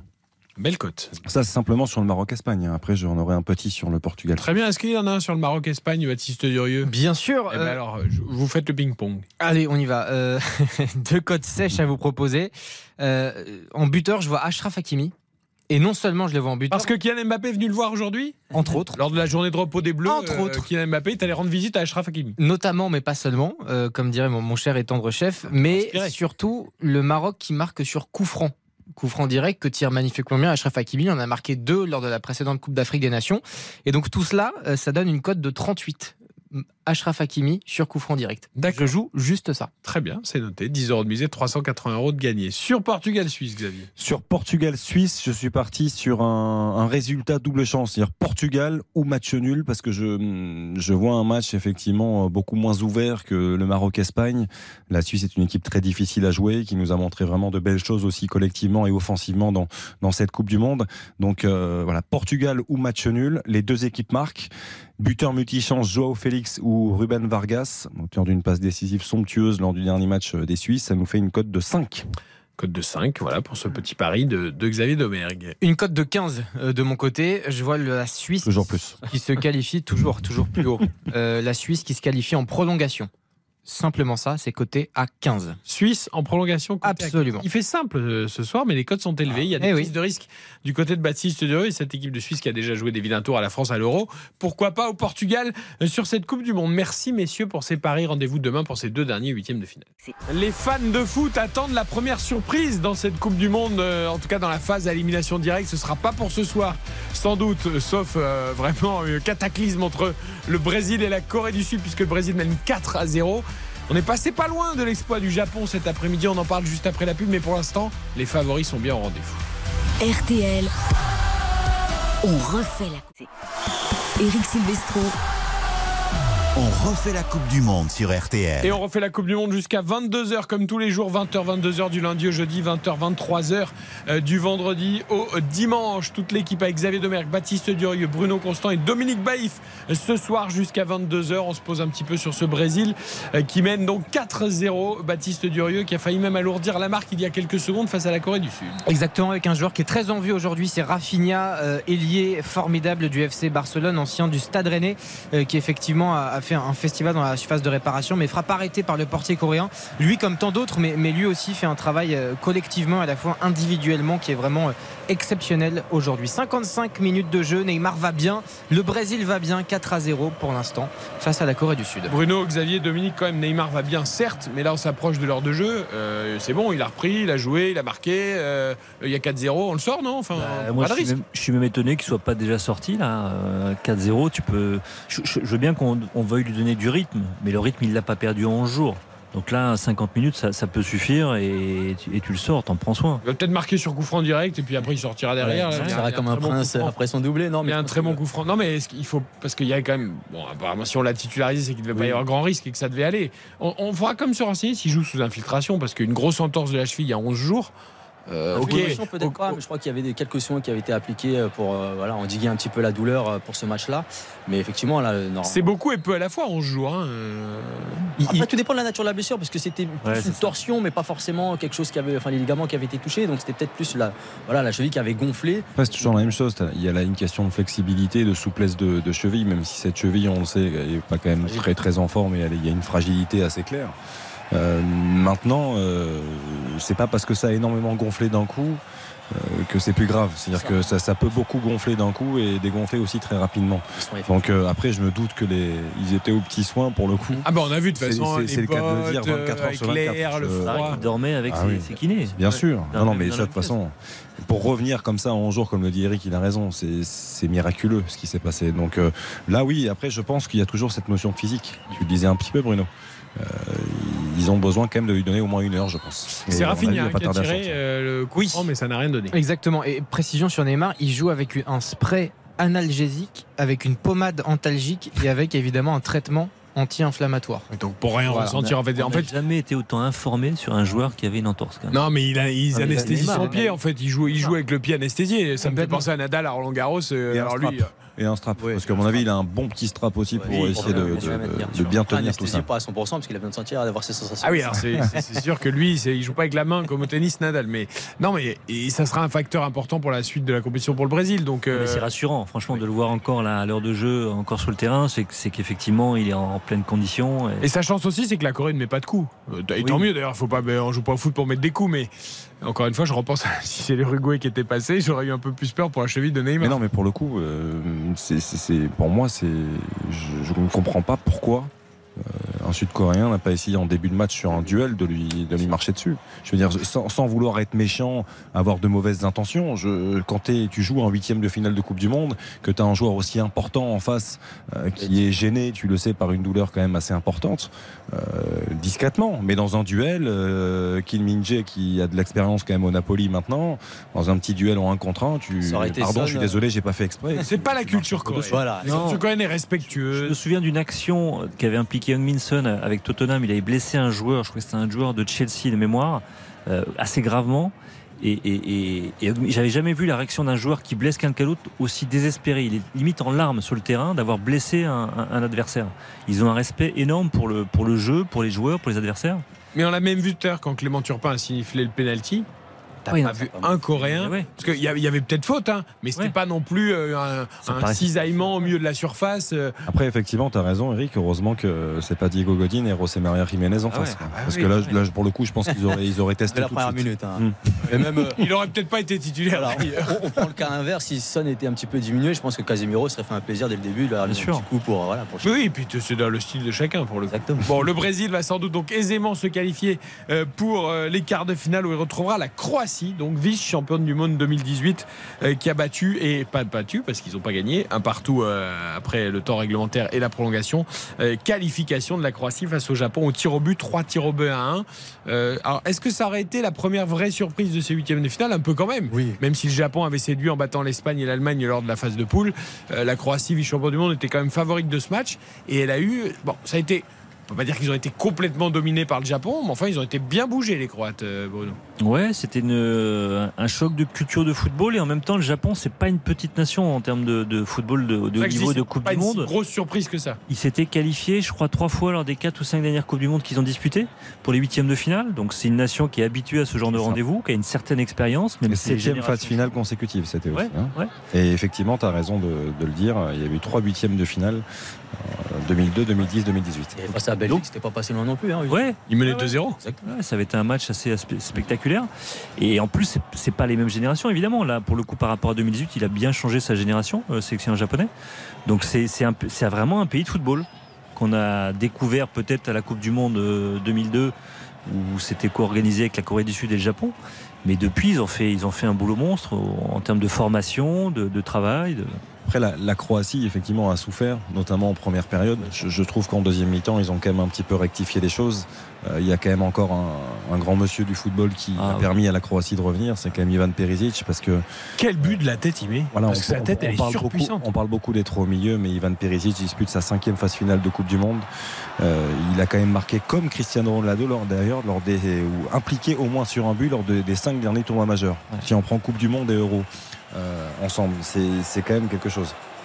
Pardon, je- il y avait une action pour le, le Brésil. Oui, mais il faut continuer, il faut continuer, il faut continuer. Ah non, mais j'ai vu. Baptiste j'ai- rentre dans le encore. encore. Ils, ils veulent tout, pour- ils, ils font tout pour qu'il marque. Eh oui, c'est fou. Non, c'est Rafinha encore qui a été euh, assez dangereux, euh, bien décalé par euh, Neymar dans la phase de, de réparation. Le petit crochet avec cette frappe euh, bon, qui est belle, mais qui est malheureusement un peu trop sur, sur le gardien. L'angle était un petit peu difficile. Toujours Après les 4 à deux 0. derniers face à face, il fait quand même plutôt bien les choses. Il y a aussi deux beaux arrêts du gardien. hein. Toujours 4 à 0 pour euh, donc le Brésil face à la Corée du Sud avec le premier changement pour le Brésil euh, c'est l'entrée en jeu de Dani Alves le latéral euh, ex-barcelonais euh, qui sort à la place de Militao donc dans le euh, évidemment dans le cou- couloir euh, droit de cette défense brésilienne. Juste pour, Même Militao, euh, j'ai l'impression, euh, faisait un peu la grimace. Non, ça a l'air d'aller. Juste pour terminer sur, sur Ivan Perisic, c'est son sixième but en, en Coupe du Monde. C'était sa 120e sélection aujourd'hui, 33 buts, troisième joueur le plus capé de l'histoire de la Croatie et deuxième meilleur buteur désormais à égalité avec un certain Mario Mandzukic. Donc c'est dire en fait l'importance d'Ivan Perisic qu'on a découvert un petit peu en France, nous, sous les couleurs de Sochaux. Il n'est pas resté très longtemps avant de partir. Ah, il avait surtout égalisé en finale de la Coupe du Monde. Bien sûr, mais avant de partir à, à Bruges et puis Dortmund, Wolfsburg, il a, il a On l'a eu beaucoup voyagé après, mais c'est un joueur fantastique. Un joueur Rafinha fantastique. aussi, on l'a eu, hein, à Rennes. Oui, tout à fait. Tous les grands joueurs sont passés par la Ligue 1. Bah, Il y a beaucoup de joueurs de Ligue 1 ou d'anciens de Ligue 1 dans la Coupe du Monde. Le, le seul petit bémol avec la Croatie, ou le petit point faible, c'est quand même euh, le fait qu'ils n'arrivent pas à tuer les matchs. Ils n'ont pas cet attaquant devant. Pas de neuf. Ils ont Ils n'ont pas d'avoir Schuker. comme peut avoir la France, comme peut avoir l'Angleterre, comme, comme a le Brésil. Ils n'ont pas ce neuf qui, qui peut tuer un match avec, parce que c'est une équipe dans la possession qui est, qui est fantastique. Et, Ils ont Kramaric qui est un beau joueur, mais, mais qui là aujourd'hui a été excentré un petit peu. Il a été, il a dézonné un petit peu à droite. C'est Petkovic qui était titulaire dans l'axe, mais c'est vrai qu'il se cherche un peu. Il y a Livaya qui joue. Il y a, il, il trouve pas vraiment le- la bonne solution. Il y a Yorante Boudimir qui est rentré. Il a fait sortir en cours de prolongation. C'est assez terrible, ça je trouve pour un joueur en, en plein match. il était rentré assez tard. hein. Il était rentré tard, je crois qu'il a joué euh, 40 minutes ou 35, 35, 40 minutes à peu près. Donc euh, voilà, c'est le seul bémol. Et moi, l'autre, par rapport au Brésil, quand on voit le Brésil, c'est vraiment l'aspect physique. Parce que Modric, euh, Kovacic, Brozovic, au bout d'un moment, ils vont tirer la langue. C'est pas Ah bah, D'ailleurs. Kovacic Ouais. et Modric est sorti. Euh, Brozovic est resté puisqu'il a tiré un, il a tiré Tout à un fait. tir au but. Les deux sont sortis. Euh, mais Modric est même sorti assez tôt, hein. enfin assez tôt. Dans la- il, a, il a pas joué la quasiment la prolongation. ouais, bien sûr. Et grand bravo à Livakovic aussi. Alors le gardien, Dominique Livakovic, il faut qu'on en parle. Trois tirs au but stoppés sur quatre. Euh, on peut dire qu'ils étaient mal tirés quand même. pas Ouais, tous. il, il part du bon côté. Alors, pas du bon côté. le premier de votre ami Minamino euh, que vous nous avez vendu euh, en Ligue 1, catastrophique. Ah oui, bah alors ça, on- non, on ne l'a pas vendu, on s'en est débarrassé. Oui, oui, eh oui, enfin, il n'est pas venu gratuitement non plus en Ligue 1. Et donc, bon, alors son premier penalty, alors une catastrophe. Mais alors, une catastrophe. C'est- Non mais alors ce qui est, ce qui est bien c'est que les, les télévisions filment maintenant les pénaltys de manière un peu façon jeu vidéo, Coup de cœur total sur cette caméra Ah ouais. par derrière. Là. un peu plongé au-dessus du tireur. Fantastique. Donc on est un peu dans la position du tireur et je trouve qu'on voit assez facilement où le tireur va tirer, en tout cas sur les tireurs sud, euh, euh, japonais.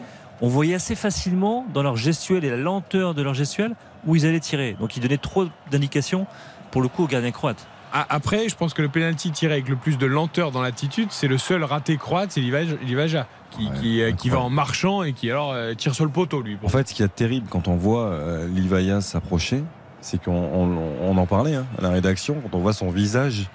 Et on a dit, ouais. faut pas qu'il aille tirer. Tu, tu- tu le vois sur son visage, il- la panique se ressent, mais c'est terrible. Et après, la course d'élan, elle est, elle est hallucinante. Quoi. C'est- Il a croulé sous le poids de la Et, et moi, je me suis souvenu au moment de cette séance de tir au but des propos d'Alain Bogossian, notre champion du monde 98 consultant sur RTL l'autre jour, qui nous a bien rappelé que sous pression, les, les gauchers euh, croisent et referment leurs pieds.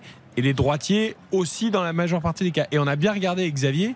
Et c'est vrai que Livakovic, il est parti quasiment systématiquement côté À croisé. part Minamino, qui a Euh, ouvert le pied. voilà. Pas assez, mais. mais qui a tellement mal ouvert le pied que ça changeait rien de toute façon.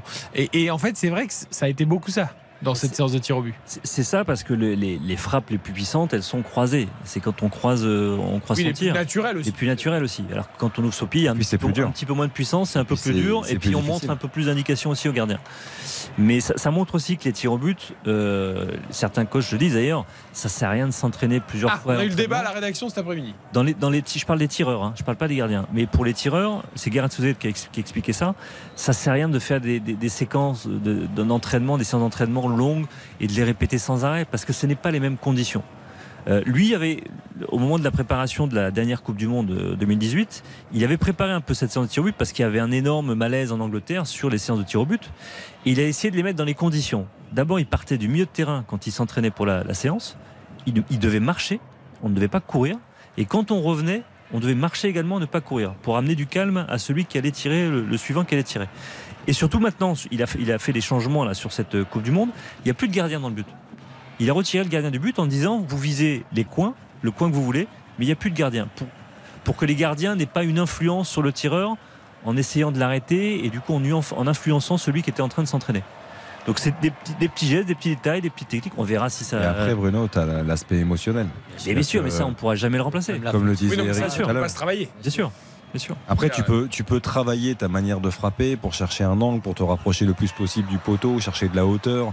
Ça, c'est des gestes que tu peux répéter. Mais l'aspect émotionnel, la pression du moment, euh, ça malheureusement tu ne peux pas l'anticiper. Et même la fatigue mentale, tu joues 90 minutes, plus 100, plus 30 encore. Donc forcément aussi, tu perds de la lucidité. Et lors de cette séance de tir au but, malheureusement, Non, tu mais perds c'est- c'est- notion d'un entraînement. C'est dire, Dom, que c'est, et je- j'aimerais qu'on insiste là-dessus, que c'est un véritable exercice technique. Mhm. C'est aujourd'hui, plein de personnes pensent qu'un penalty c'est facile parce que tu es proche du gardien, mais en fait, il n'y a rien de plus difficile. C'est pour pas ça si que les. proche que ça. hein. Et, et pour le coup, c'est Bah, vrai que. euh, Non, mais c'est quand vrai tu- quand tu quand tu es sur le point de en fait, tu vois le gardien. Non, mais en fait, quand t'es gardien, tu dis, mais c'est pas possible. Le mec, il est juste devant moi, il est hyper près. Ma cage, elle est hyper grande. Et puis quand t'es joueur, tu dis, ah, la cage, elle est pas si grande que ça. Ouais, puis le gardien, il prend de la place. C'est la pas si manière- évident. La manière de filmer aujourd'hui les pénalties montre justement que c'est plus compliqué pour le Ouais. tireur parce que pour le coup, on voit que c'est un peu moins grand que ce qu'on imaginait sur les, les plans d'avant. Donc, Mais c'est un, de- vrai geste technique et c'est quelque chose de très difficile. Très très difficile. Je sais pas s'il est bon euh, sur les pénalties, mais Alison Becker, en tout cas, c'est dur de lui marquer un but. hein. Il fait, il fait un match exceptionnel, encore une immense parade avec euh, cette euh, occasion euh, coréenne dans la phase de réparation, une frappe euh, qui est à peu près à, à mi-hauteur mais qui est très puissante et il arrive à, à se détendre et à dévier ce ballon, qui rebondit ensuite sur un coréen, mais c'est le cinquième arrêt, en tout cas la cinquième parade d'Alisson sur, sur ce match qui lui aussi vraiment, mais vraiment a été décisif euh, dans cette victoire qui se profile pour le Brésil. Toujours 4 à 0, 70 minutes de jeu désormais. Mais ça veut dire que le Brésil concède beaucoup d'occasions quand même. Ouais, mais est-ce que c'est pas à 4-0 Là, il y a un petit peu de relâchement. Non, mais les puis, deux, relâchement, les ils en deux- causent- les deux en première mi-temps, la a- frappe enroulée qui va pleine lucarne, euh, Il y a- a la fois, il y a un zéro. Ouais, C'était quasiment un exploit personnel. Il n'y avait pas d'occasion Non, mais concédée. ça- Là, ça il y a- veut dire si. Il y a- il y a- concède quand il y a- même. il y a six tirs cadrés là pour l'instant pour, pour la Corée du Sud, dont 5 parades vraiment d'Alisson. Donc euh, ils ont concédé les Brésiliens. Pas de but. Non mais la Corée du Sud, il y a des joueurs quand même. hein. Ouais. Attention, hein, euh, faut- On parle que de Henningson, mais il y a quand même des, des joueurs de qualité. hein. Il y a des joueurs qui jouent en Bundesliga, il y a des joueurs qui jouent en, en Serie A. On parlait de, de Kim Min-jae, le défenseur du Napoli. En première ligue? Euh, en première ligue aussi. Il y a bon, en Bundesliga à Mayence, euh, Wang Chan notamment qui joue à Mayence aussi. Enfin, il y a- il y a des joueurs, quoi. C'est pas, c'est une sélection qui grandit aussi, qui progresse. Et, euh, Moi, je pense, je pense que c'est une bien meilleure équipe que le score ne, ne- ne le montre. Tout à fait. ça m'impressionne encore plus sur ce que fait le Brésil. Euh, alerte Brésil, j'ai vu Casimiro boiter légèrement, mais derrière, je le vois courir en boitant. C'est-à-dire que le garçon, même quand il boite, qu'il a mal, il va quand même. euh, Tout va bien. il, il se Ouais. cache pas, il va. Et C'est derrière, ce c'est peut-être l'un des rares postes où il y a un peu plus de, on va dire, de, de background, parce que derrière, il y a Fabinho qui pourrait le remplacer. Donc Fred. Fred aussi, donc, et Bruno Guimaraes.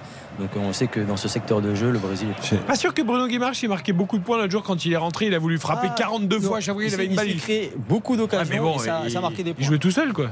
Oui, mais parce qu'il est un petit peu forcé, mais son entrée Ouais. était intéressante et il a montré aussi. de- Dans un collectif, quand tu rentres et que tu veux tout faire tout seul pour te montrer, Ouais, c'est ça jamais très bon.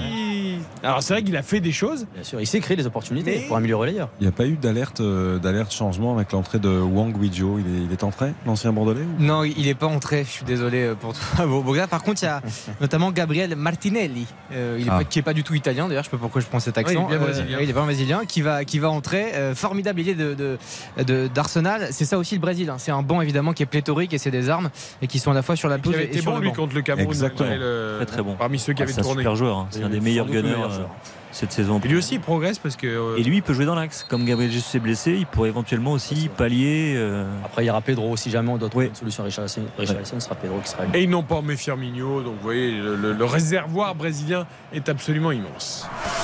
Eric Silvestro, On refait la Coupe du Monde sur Euh, RTL. le Brésil qui va donc rejoindre la Croatie en quart de finale. On est dans la partie de tableau du Pays-Bas-Argentine. hein. C'est vrai que les Pays-Bas et l'Argentine n'ont pas impressionné, mais ils sont là. Euh, Dans cette partie, le Brésil fait clairement euh, figure d'épouvantail, comme peut-être d'ailleurs sur l'ensemble de la Coupe du Monde.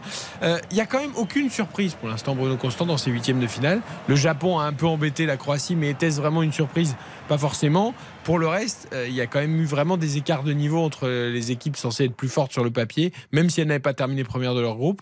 Euh, ça vous surprend?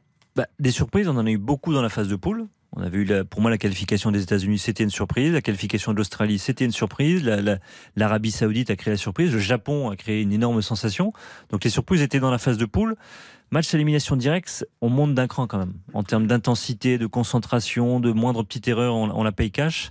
Et effectivement, les marches sont, sont un peu hautes parce que là, quand on, il y a des matchs de deuxième contre les premiers, c'est très vite du très lourd. Et, et quand on regardait les, les quarts potentiels qu'on pouvait obtenir en se projetant avec les favoris, on a des quarts de, de, de finale de, de malades. Ah bah, C'est- c'est- on en connaît déjà grandes deux. affiches, quoi. France-Angleterre et Pays-Bas-Argentine. Là, on a déjà lourd. deux énormes quarts. Brésil-Croatie. La Croatie, quand même, maintenant, est régulière vice-champion du monde. Ah oui. Et, et si la logique est respectée demain, ce qui peut-être on n'espère pas pour ceux qui sont euh, outsiders, ce serait Espagne-Portugal. C'est-à-dire que tout le gratin du football mondial, en dehors de l'Italie qui n'était pas qualifié, est présent, serait présent sur ces quarts de finale. L'Allemagne. Et ça fait très longtemps, je pense qu'on n'a pas eu ça.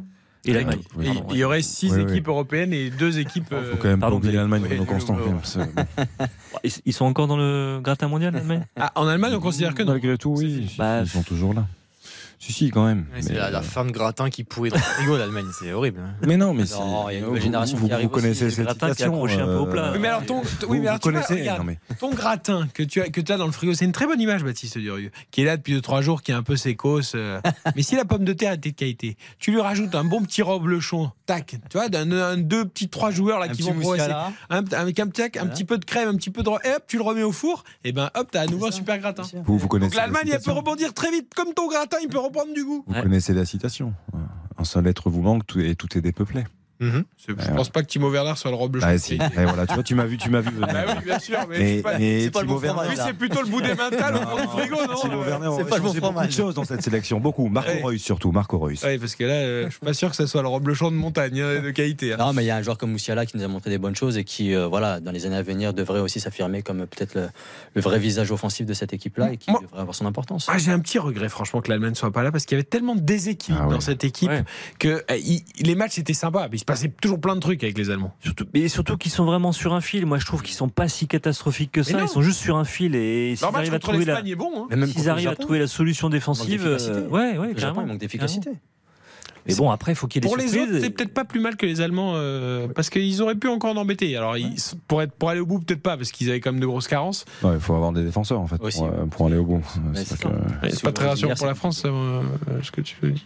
Bah oui, non, mais en plus, en plus, tu sais que c'est un petit peu la logique. On, on l'évoquait tout à l'heure avec Eder Militao qui joue, euh, qui joue latéral droit. Euh, peut en parler aussi avec Niklas Zule qui joue latéral droit avec la, la Mannschaft. Enfin, sur la première journée de phase de groupe en tout cas.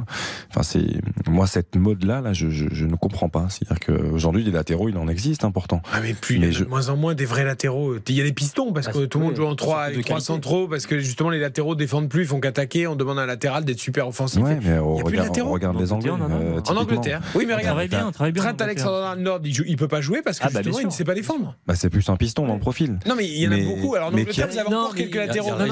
Qui, Kieran Trippier, Trippier, excuse-moi, c'est un vrai latéral Oui. Non, mais Alexander. Arnold, très honnêtement, il serait, il serait espagnol, il serait titulaire en équipe d'Espagne. Parce qu'il y a, sûr. il y a un, il y a un système. entraîneur, un sélectionneur qui jouera un autre football. Mhm. C'est aussi ça, Alexander Arnold. Il est tombé sur un sélectionneur un peu à la Deschamps, euh, qui préfère un mec solide défensivement plutôt qu'un mec qui apporte offensivement. Non, mais en Angleterre, il y en a énormément. Mais que ce soit à gauche ou à droite. Moi, je pense à. Bon, James. Il y a Rice James qui est pas là, Il y a hein, est. James qui est pas là. blessé, ouais. Non, mais en Angleterre, c'est un peu il y a du monde. C'est un peu l'exception, c'est-à-dire qu'il y a encore 7-8 latéraux de très haut niveau Oui, oui, oui. euh, à droite et à gauche, mais il y a quasiment plus aucun pays où tu as ça.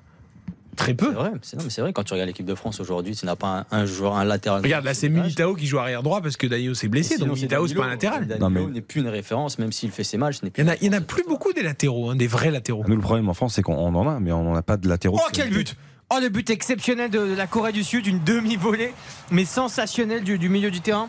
Euh, but extraordinaire, c'est marqué par Peck qui vient d'entrer euh, milieu de terrain. Euh, demi-volée sensationnelle. Allison n'a strictement rien pu faire. Et réduction de l'écart, du coup, ça fait 4 buts à 1 tout de même pour le Brésil. Mais c'est un magnifique lot de consolation pour les Sud-Coréens. Qu'est-ce qu'il faut faire pour marquer un but? Parce que c'est vrai que là, la frappe, elle est exceptionnelle, mais euh, tu peux... bon, ça c'est un peu. Euh, Ave Maria, Ah. alors attention parce que le but va peut-être être refusé pour hors-jeu, même si c'est un non, défenseur. euh, bah, euh, celui qui marque n'est est évidemment pas hors-jeu puisqu'il a 30 mètres. Parce qu'elle est touchée, non Enfin, Elle est touchée par, par un défenseur brésilien, mais ensuite c'est Ah, repris. Et je crois que oui, je crois qu'elle Oui. effectivement elle est, elle est déviée tout Ouais, à fait. Bon, Quelle frappe la frappe elle est tout de même. euh, Quelle frappe Ah, la flaque est superbe, mais la, la frappe est magnifique, mais elle est, elle Elle est déviée. vraiment- elle elle est déviée et derrière, elle, elle vient du coup euh, se coller au, au poteau, quoi. Elle vient euh, ce que j'aime, c'est la précise. supporters sud-coréens. Ils sont, ils sont menés 4-1. Ils marquent un but, ils sont, ils sont heureux comme euh, s'ils étaient, un partout. quoi. C'est beau, non mais c'est beau, c'est magnifique. Alors, est-ce que le but est validé, Monsieur Turpin? Oui, Oui, Monsieur oui. Turpin Validé. valide le but. Ah oui. Euh, oui, non, mais comme il y avait un joueur euh, qui était hors jeu sur le coup franc, qui était sur la trajectoire de la frappe, même si c'est pas lui qui la touche, Ça va plus vite qu'en Ligue 1 hein, pour prendre la décision. eh bien, il y a le hors-jeu semi-automatique. Ah, c'est pour ça. N'oubliez pas. Ouais, c'est vrai. Eh oui, cher à la FIFA qui essaie de faire progresser le, le football.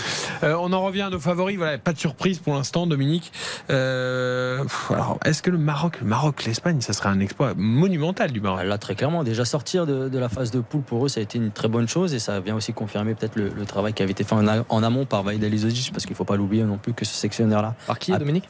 Ali Lodic, qui avait permis à cette sélection de Oh, c'est pas beau ce que vous faites. C'est pas En beau plus, du tout, pourquoi j'interviens Je suis censé commenter mon match, il y a de ça, je fous des taquets avec l'histoire du. je te redonne le nom, Vaïd Vaïd Ali Lodic, donc euh, Wow. qui, qui avait fait déjà un travail qui était qui était de, de qualité, qui a été ensuite repris par Egragui, qui a apporté aussi peut-être euh, une mentalité différente, qui a voulu aussi permettre à cette sélection d'arriver dans de bonnes conditions. Et on l'a vu sur cette première phase, phase de poule, ils sont montrés très intéressants, ils ont su se qualifier. Et aujourd'hui, ils ont toutes leurs chances. Maintenant, euh, comme on l'a dit tout à l'heure, on tombe d'un niveau qui est un peu plus important à partir des huitièmes de finale. Il y a peut-être la marche sera trop haute. On l'a vu avec le Sénégal qui avait fait de très bonnes choses en phase de poule, mais face à une université un peu plus forte, malheureusement pour eux, ça n'a pas Et des absents. Ouais. Parce qu'en plus de. Mané qui était pas là depuis le début, il y a eu Kouyaté, il y a eu et la suspension de Gay. De Gay, bien ça faisait sûr. trop. Voilà. Ouais, ça fait trop. Et là, du coup, le Maroc, faudra voir comment ils vont pouvoir réagir. Alors tout dépendra. Moi, je pense que la clé dépendra aussi de la position de balle de l'Espagne. S'ils arrivent véritablement à mettre en place leur jeu, ils seront quand même au-dessus des Marocains. Parce qu'on parlait de dynamique, l'Espagne a plutôt semblé euh, sur une pente descendante dans cette phase de poule. Alors on va voir est-ce qu'ils peuvent repartir à la hausse?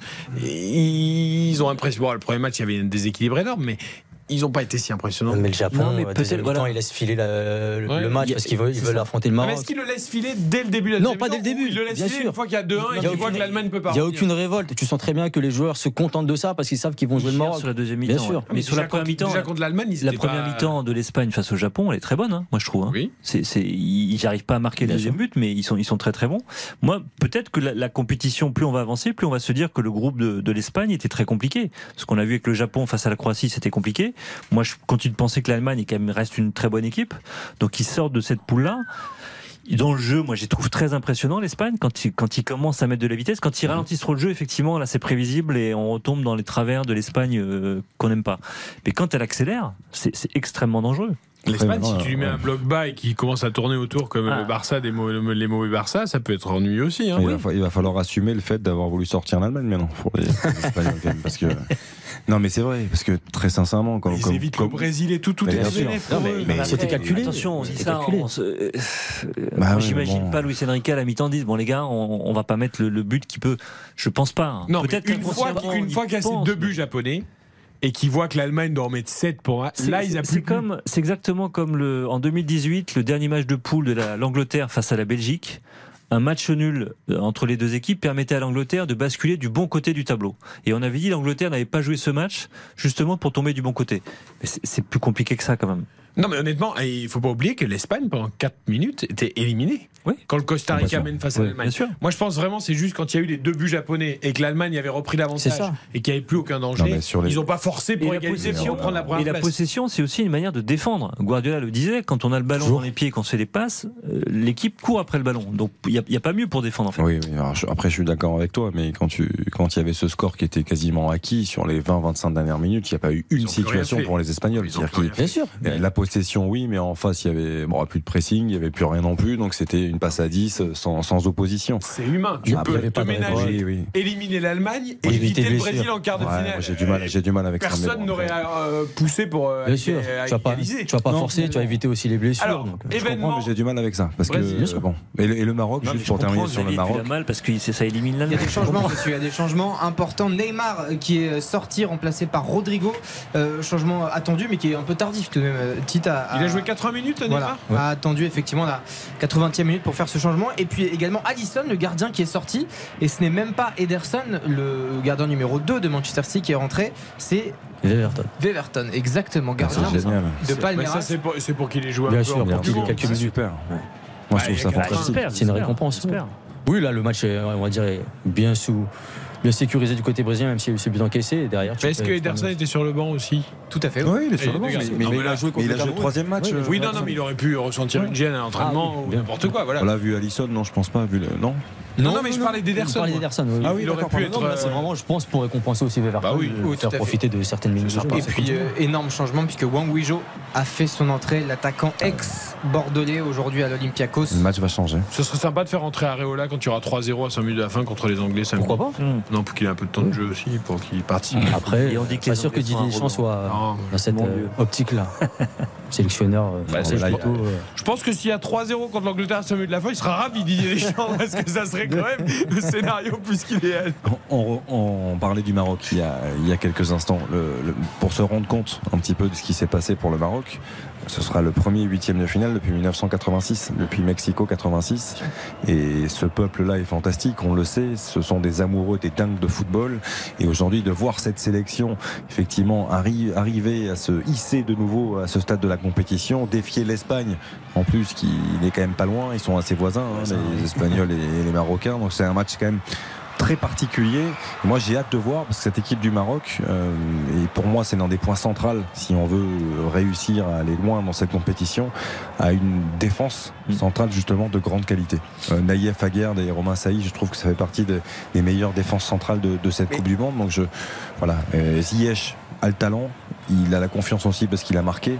Euh, Enesri a retrouvé le chemin défilé aussi, c'est important. Je trouve que tous les voyants sont au vert en fait du côté du Maroc en ce moment. C'est quand même un changement de visage dans l'équipe marocaine assez, assez incroyable entre le limogeage, enfin limogeage, oui, euh, Oui, le départ forcé. mais, mais qui est en, en guerre euh, avec Ziyech qui, qui n'appelle plus Ziyech en sélection, Ziyech qui met pas un pied devant l'autre à Chelsea.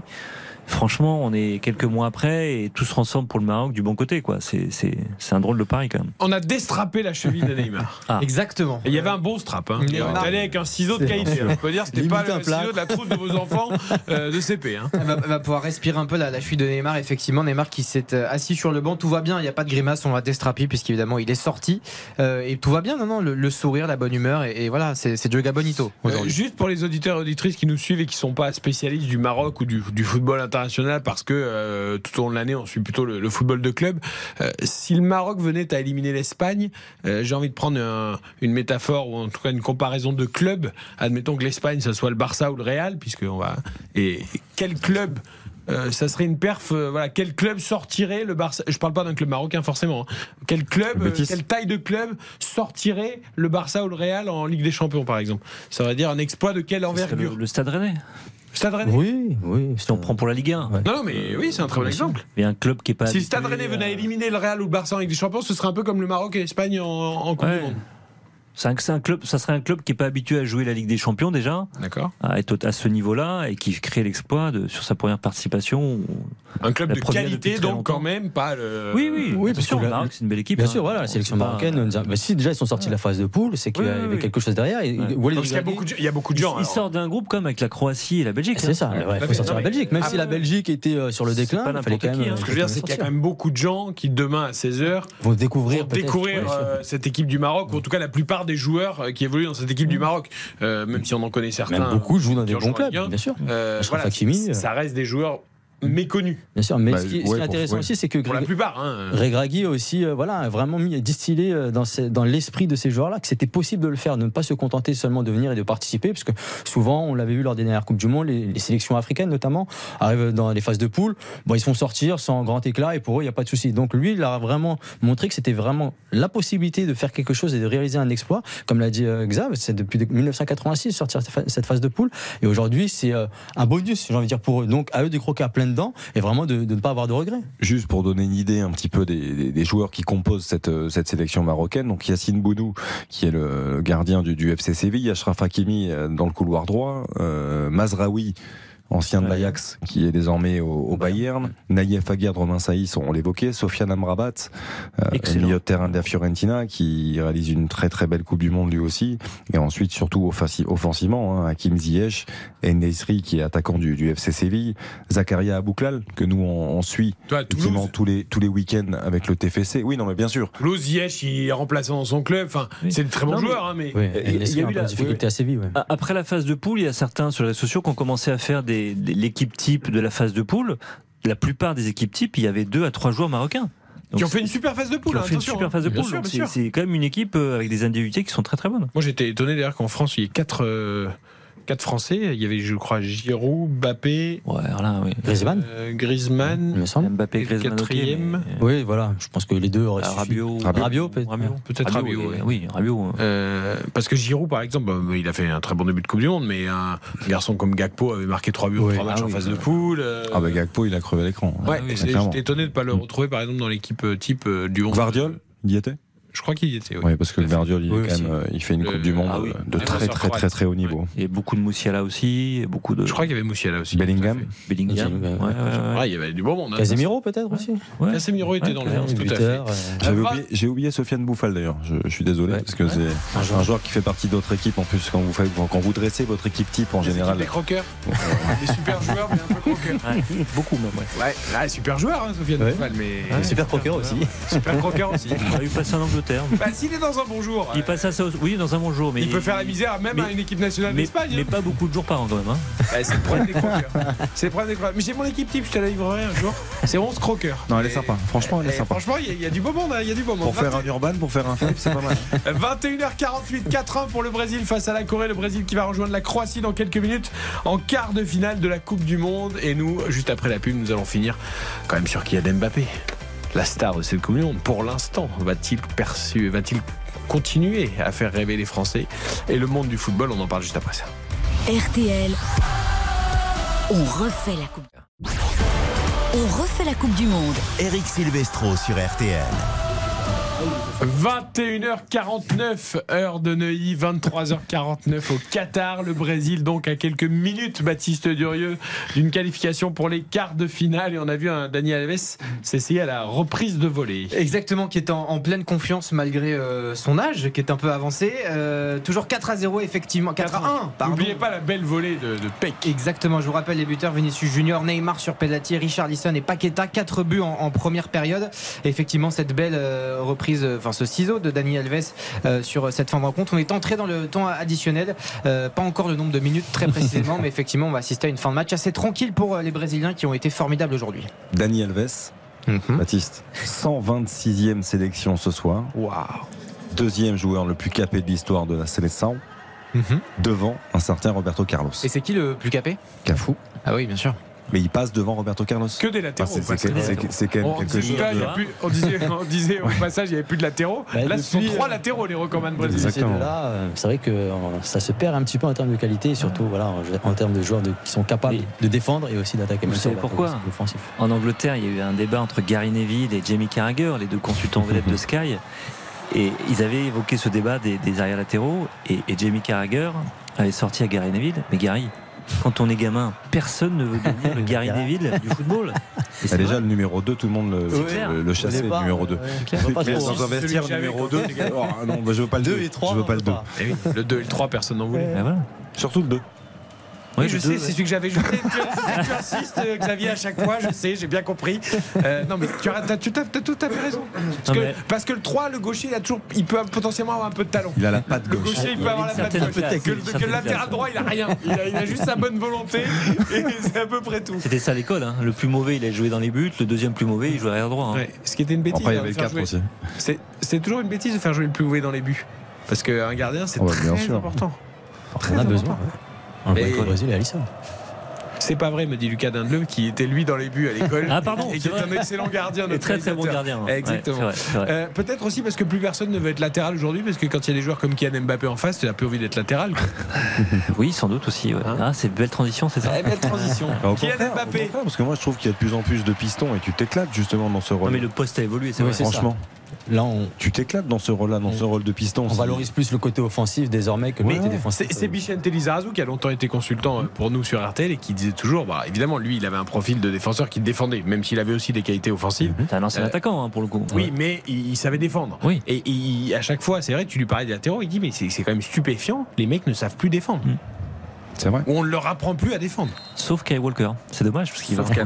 Kylian Mbappé. Parce que c'est parce que c'est quand même euh, la dénomination, c'est quand même défenseur latéral. C'est la fonction première. Donc la fonction première, aujourd'hui, on dit le- latéral. le rôle premier, eh, c'est c'est que- c'est quand même de défendre. Xav, aujourd'hui, on dit latéral. Oui, tout à fait. Défenseur latéral. Tout à fait. Latéral. Tout à fait. Comme pour dire qu'il n'y a plus le terme défensif obligatoire. Non, mais c'est c'est- c'est les anciens, c'est les anciens alliés aujourd'hui, les latéraux, les défenseurs latéraux. Il n'y a plus d'ailier. Donc, euh, Et, et même Guardiola, qui continue de révolutionner le jeu, a amené ses latéraux à jouer quasiment au milieu de de terrain. Euh, c'est non, non, mais il y a plein d'évolutions. sur- C'est un poste hyper intéressant, hyper compliqué aujourd'hui. hein. Être latéral aujourd'hui, c'est hyper compliqué. Donc ceux qui ne sont que défenseurs, ils peuvent plus Et exister. le problème aussi, c'est qu'à l'époque, le latéral était souvent pas le plus rapide, rarement le plus rapide et costaud sur les duels, tout ça. Mais aujourd'hui, si tu cours pas vite sur un côté, même si tes défenseurs des n'est pas Et si tu ne sais pas centrer aussi, parce qu'on te demande désormais de pouvoir mais justement, c'est un rôle hyper dur Mais il y a autre chose aussi euh, qui, qui s'est perdu euh, aujourd'hui, c'est la qualité de centre. Mais c'est ça. C'est-à-dire qu'aujourd'hui, il y a En très peu. Angleterre, en Angleterre, tu en as. En Angleterre, on est un peu en avance sur le. Sur En Angleterre, la qualité de. Alexander Arnold, Rhys James, fantastique. Kerry Ouais, Trippier, bah, enfin, on regarde tous les Ben clubs de première ligue. Moi, je regarde Luke beaucoup. Shaw à de- gauche. On regarde beaucoup de matchs de première ligue. Je peux dire qu'il y a beaucoup de centres qui arrivent au troisième, au Ah, quatrième oui, poteau. Tu regardes Burnley, évidemment. Ah, mais il faut Ah, bah, regarder non, tous les clubs. tous les clubs. Tu en anglais. Angleterre, c'est à Liverpool. Pour, le coup, Xavier, en. Angleterre, ils gardent une certaine qualité de latéraux et de Ah, centre. de. En revanche, les défenseurs centraux, ça fait 40 ans, ça n'a toujours pas progressé. Ah non, ça non. C'est vrai, Prenne pas en a- considération ça. Il y a- il y, a quelques bons défenseurs centraux étrangers, mais. Moi, je trouve pas qu'il y ait beaucoup de. dé- On parlait des latéraux. Je trouve pas qu'au niveau des défenseurs centraux, il y ait des grands défenseurs centraux aujourd'hui dans le football aujourd'hui. Un fou. Il y en a Ah, beaucoup en France. Oui. En France, il y a une génération qui arrive là seulement, qui est fantastique. Ouais. Mais dans le reste du mondial, Thiago, Silva, il joue encore à quel âge 38 ans? Ouais, mais regarde Marquinhos. Marquinhos, euh. T'as t'as quand même des. Oui, mais tu peux jouer à- Militao, certain moi, je âge. trouve que c'est un très bon Mais tu peux jusqu'à un certain âge. C'est euh, terminé, messieurs. Victoire donc du Brésil 4 buts 1 face à la Corée du Sud. Le Brésil qualifié avec euh, brio et qui retrouvera donc le 9 décembre à 16h la Croatie pour cette troisième affiche des quarts de finale connue aujourd'hui. En attendant évidemment les résultats de dedans. C'est vrai que par rapport à ce que dit euh, Bruno, je pense, je pense à l'Italie parce qu'à l'époque, euh, Ouais. quand on avait Nesta, Maldini, Nesta. Costa Nesta. c'était voilà. Mais d'ailleurs, c'est vrai qu'en Italie, il n'y a plus de défenseurs. Parce que ils sont obligés de faire joue jouer. Chiellini et jusqu'à 40 ans. Regarde, en Allemagne, en il n'y a plus de défenseurs centraux. En Espagne, il n'y a plus de défenseurs centraux. De- depuis qu'on est sorti de Pouyol, Piqué, il n'y en a plus. C'est vrai. Ah. Sur Ah, certaines c'est une sélections. il génération. Ah ouais, il va plus y avoir de défenseurs centraux, plus de latéraux. En fait, on joue plus qu'avec des attaquants. Parce c'est que, mais parce que hein. tous les gamins Ou- aujourd'hui, ou ou je sais pas quoi. tous les gamins aujourd'hui dans les écoles de foot, ils veulent devenir Kylian Mbappé. C'est Ouais, pour ça. enfin, Belle sauf mon fils, mon fils, il veut être défenseur central et il est Ah. défenseur central. Ouais, mais il met le maillot d'Mbappé quand même. Et du coup, c'est pour ça qu'il joue tous les matchs. Parce que je dis, si tu veux jouer l'intégralité du match, sois défenseur Voilà, central, parce sûr. plus personne veut jouer derrière. Alors là, le coach s'appuiera il sur toi. écoute plus là, à cette heure-là. Il est, il est couché, il est à l'école. euh. Oui, oui, il est couché. parce que, et c'est combien les scores des derniers matchs euh Il a gagné 5-3 ce week-end. Ah, Ah, ça va alors. Première victoire depuis de longues Ah semaines. oui, parce que les semaines Ils en ont pris c'est trois, quand compliqué. même. Ça, oui, 3, ça va, c'est toujours mieux que 8 Oui, la semaine d'avant et que d'avant, 12 ah, la semaine encore avant. Oui, une, petite image euh, rapidement, un peu casser l'ambiance malheureusement, mais on a vu Neymar avec un de ses coéquipiers euh, brandir une, une sorte de, de grande banderole à l'effigie de Pelé, euh, évidemment, à qui le, le Brésil va rendre hommage. Euh, On rappelle cette légende du football mondial et, et brésilien. Euh, euh, précisez tout de suite qu'il est pas mal. Il est encore. Euh, Parce que là, il a dit qu'il allait regarder on a le match. l'impression ouais. qu'il est mort. oui, oui, Non. qui- qui- Les qui- nouvelles étaient même plutôt rassurantes. Oui, Voilà, exactement. qui, qui va mieux, mais voilà, qui est toujours dans un, un état de santé qui est assez problématique. En tout cas, voilà, un hommage va lui être rendu par le Brésil, par la CDSAO là ce soir. Voilà, nouvelle plutôt rassurante. On Oui. parle même d'un potentiel retour chez lui, mais clairement, Pelé vit des heures difficiles depuis de longs mois et les choses vont sans doute pas aller forcément à s'arrangeant, mais à court Mais terme, c'est voilà. un peu plus rassurant. Parce qu'on pouvait avoir les premières informations du week-end qui pouvaient être alarmantes. Là, ça s'est vraiment euh, calmé. La famille est rassurée. Même lui a indiqué euh, sur ses réseaux sociaux qu'il allait sûrement regarder le match. Donc, euh, c'est-à-dire que tout va, va rentrer dans l'ordre. Xavier, pour finir sur votre fils, donc il veut être défenseur central, mais je l'ai vu quand même porter le maillot d'Mbappé avant euh, France-Pologne. Ah, mais évidemment, après, non. Non, mais c'est fou. Non, c'est- intéressant. Bien- tu vois, bien- tu vois, le, le gamin, le Il a, gamin. il a- il a aussi Sergio Ramos, mais je, je l'ai un peu aiguillé. Ouais. Un petit peu, mais il aime beaucoup Sergio Ramos. Ça, c'est horrible. Les parents, quand tu veux aiguiller tes enfants et qu'ils sont sur complètement autre chose, c'est horrible. C'est un moment horrible. Ah, il faut leur laisser. Euh, mais oui, il faut les laisser. Bien Mais sûr, T'es sûr. que tu veux celui-là Mais ça, c'est pas mal. T'essayes, hein. ty- Typiquement, on était au Portugal en vacances l'été dernier. On va à la boutique officielle du, du Portugal, euh, maillot. Donc là, je dis bon, euh, évidemment, mon fils rentre dans la boutique. Papa, je peux avoir un maillot? Je dis oui, oui, chérie, oui, on va voir. Et je dis oui, bon, on choisit, on va le faire floquer, tout ça. Et qu'est-ce qu'il a pris comme Cristiano. bah, Cristiano Ah ouais. Alors que moi, je voyais le numéro 10, c'est Bernardo. J'ai dit Bernardo, quand même, c'est pas mal, c'est pas mal quand même. Bernardo, il me dit oui, mais mais non, je le 7 avec Ronaldo. Bon, ben, vas-y, chérie. Tous les gamins veulent le maillot de Kylian Mbappé. Bien sûr. Bon, alors la presse anglaise, elle a peur, elle a pas peur? Est-ce qu'elle considère que c'est un joueur fantastique? Qu'est-ce qui se dit en Angleterre là? Ben, ils, en- ils ont Kyle Walker, on a bien compris, mais Non, mais on en a parlé dans, un peu plus tôt dans la soirée, mais euh, la lune du supplément football du Times elle, elle montre clairement ce que va être le duel euh, France-Angleterre. Quand ils mettent euh, le, le terrain, le dessin du terrain avec les ballons touchés par Mbappé et tous sur le côté gauche, euh, clairement, il situe le problème de l'Angleterre. Et heureusement, Gareth, ironiquement, Gareth Southgate a pris trois arrières droits et seulement un latéral gauche. C'est ce qui avait fait débat dans la liste de Gareth Southgate. Mais aujourd'hui, on se dit que ça peut servir, forcément. Mais, Moi, mais- j'ai une anecdote à vous raconter. Vous savez que l'Italie, malheureusement, n'est pas à la Coupe du Monde et que les Italiens, en général, quand l'Italie n'est pas à la Coupe du Monde, euh, la Coupe du Monde, euh, pour le coup, ils, la boycottent, mais pas pour des raisons de Qatar ou de droits humains ou quoi que ce soit, juste parce que l'Italie n'est pas là. Et en général, quand l'Italie n'est pas là, ils s'intéressent pas à autre chose. Et moi, j'ai une partie de ma famille qui est en Italie, notamment mon cousin qui est un fan de foot. Et il, bah, il regarde les matchs de l'équipe de France. Et hier, il m'a encore envoyé juste Mbappé, numéro un au monde. Voilà. Il, est fasciné depuis des mois, et pourtant il n'est pas supporter de l'équipe de France et encore moins du PSG. Il est fasciné. Le, le monde entier est quand même fasciné par ce garçon. Mais en Angleterre, il y a le mot peur qui revient sans arrêt dès qu'on parle d'Mbappé et, et on fait référence encore à Messi.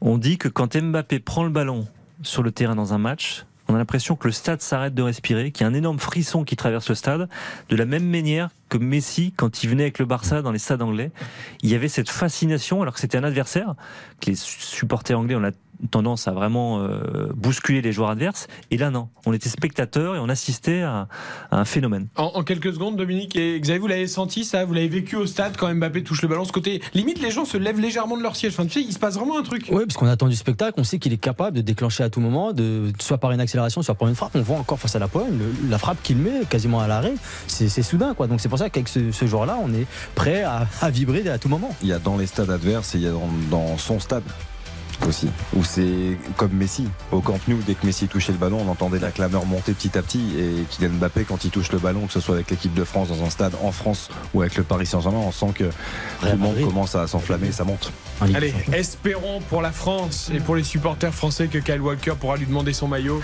à la fin du match samedi 20h pour ce quart de finale entre la France et l'Angleterre. Mais ça va être un, un vrai test et pour les Bleus et pour les Anglais. Auparavant, demain, les deux derniers huitièmes de finale. Donc Maroc-Espagne à 16h et Portugal, euh, Portugal, Portugal, Suisse. Suisse. Mais pourquoi j'avais la Croatie en tête, c'est parce que c'est l'adversaire du Brésil qui s'est qualifié ce soir face à la Corée du Sud. 4 buts à 1. Merci à Dominique Baïf, merci, Merci à beaucoup. Xavier Domer. Merci beaucoup. À Bruno Constant, à Baptiste Durieux, toute l'équipe, Lucas, la réalisation. On se retrouve demain, 20h, 22h. On refait la Coupe du Monde. Julien Courbet et puis toute l'équipe des sports de RTL. RTL. Il est 22.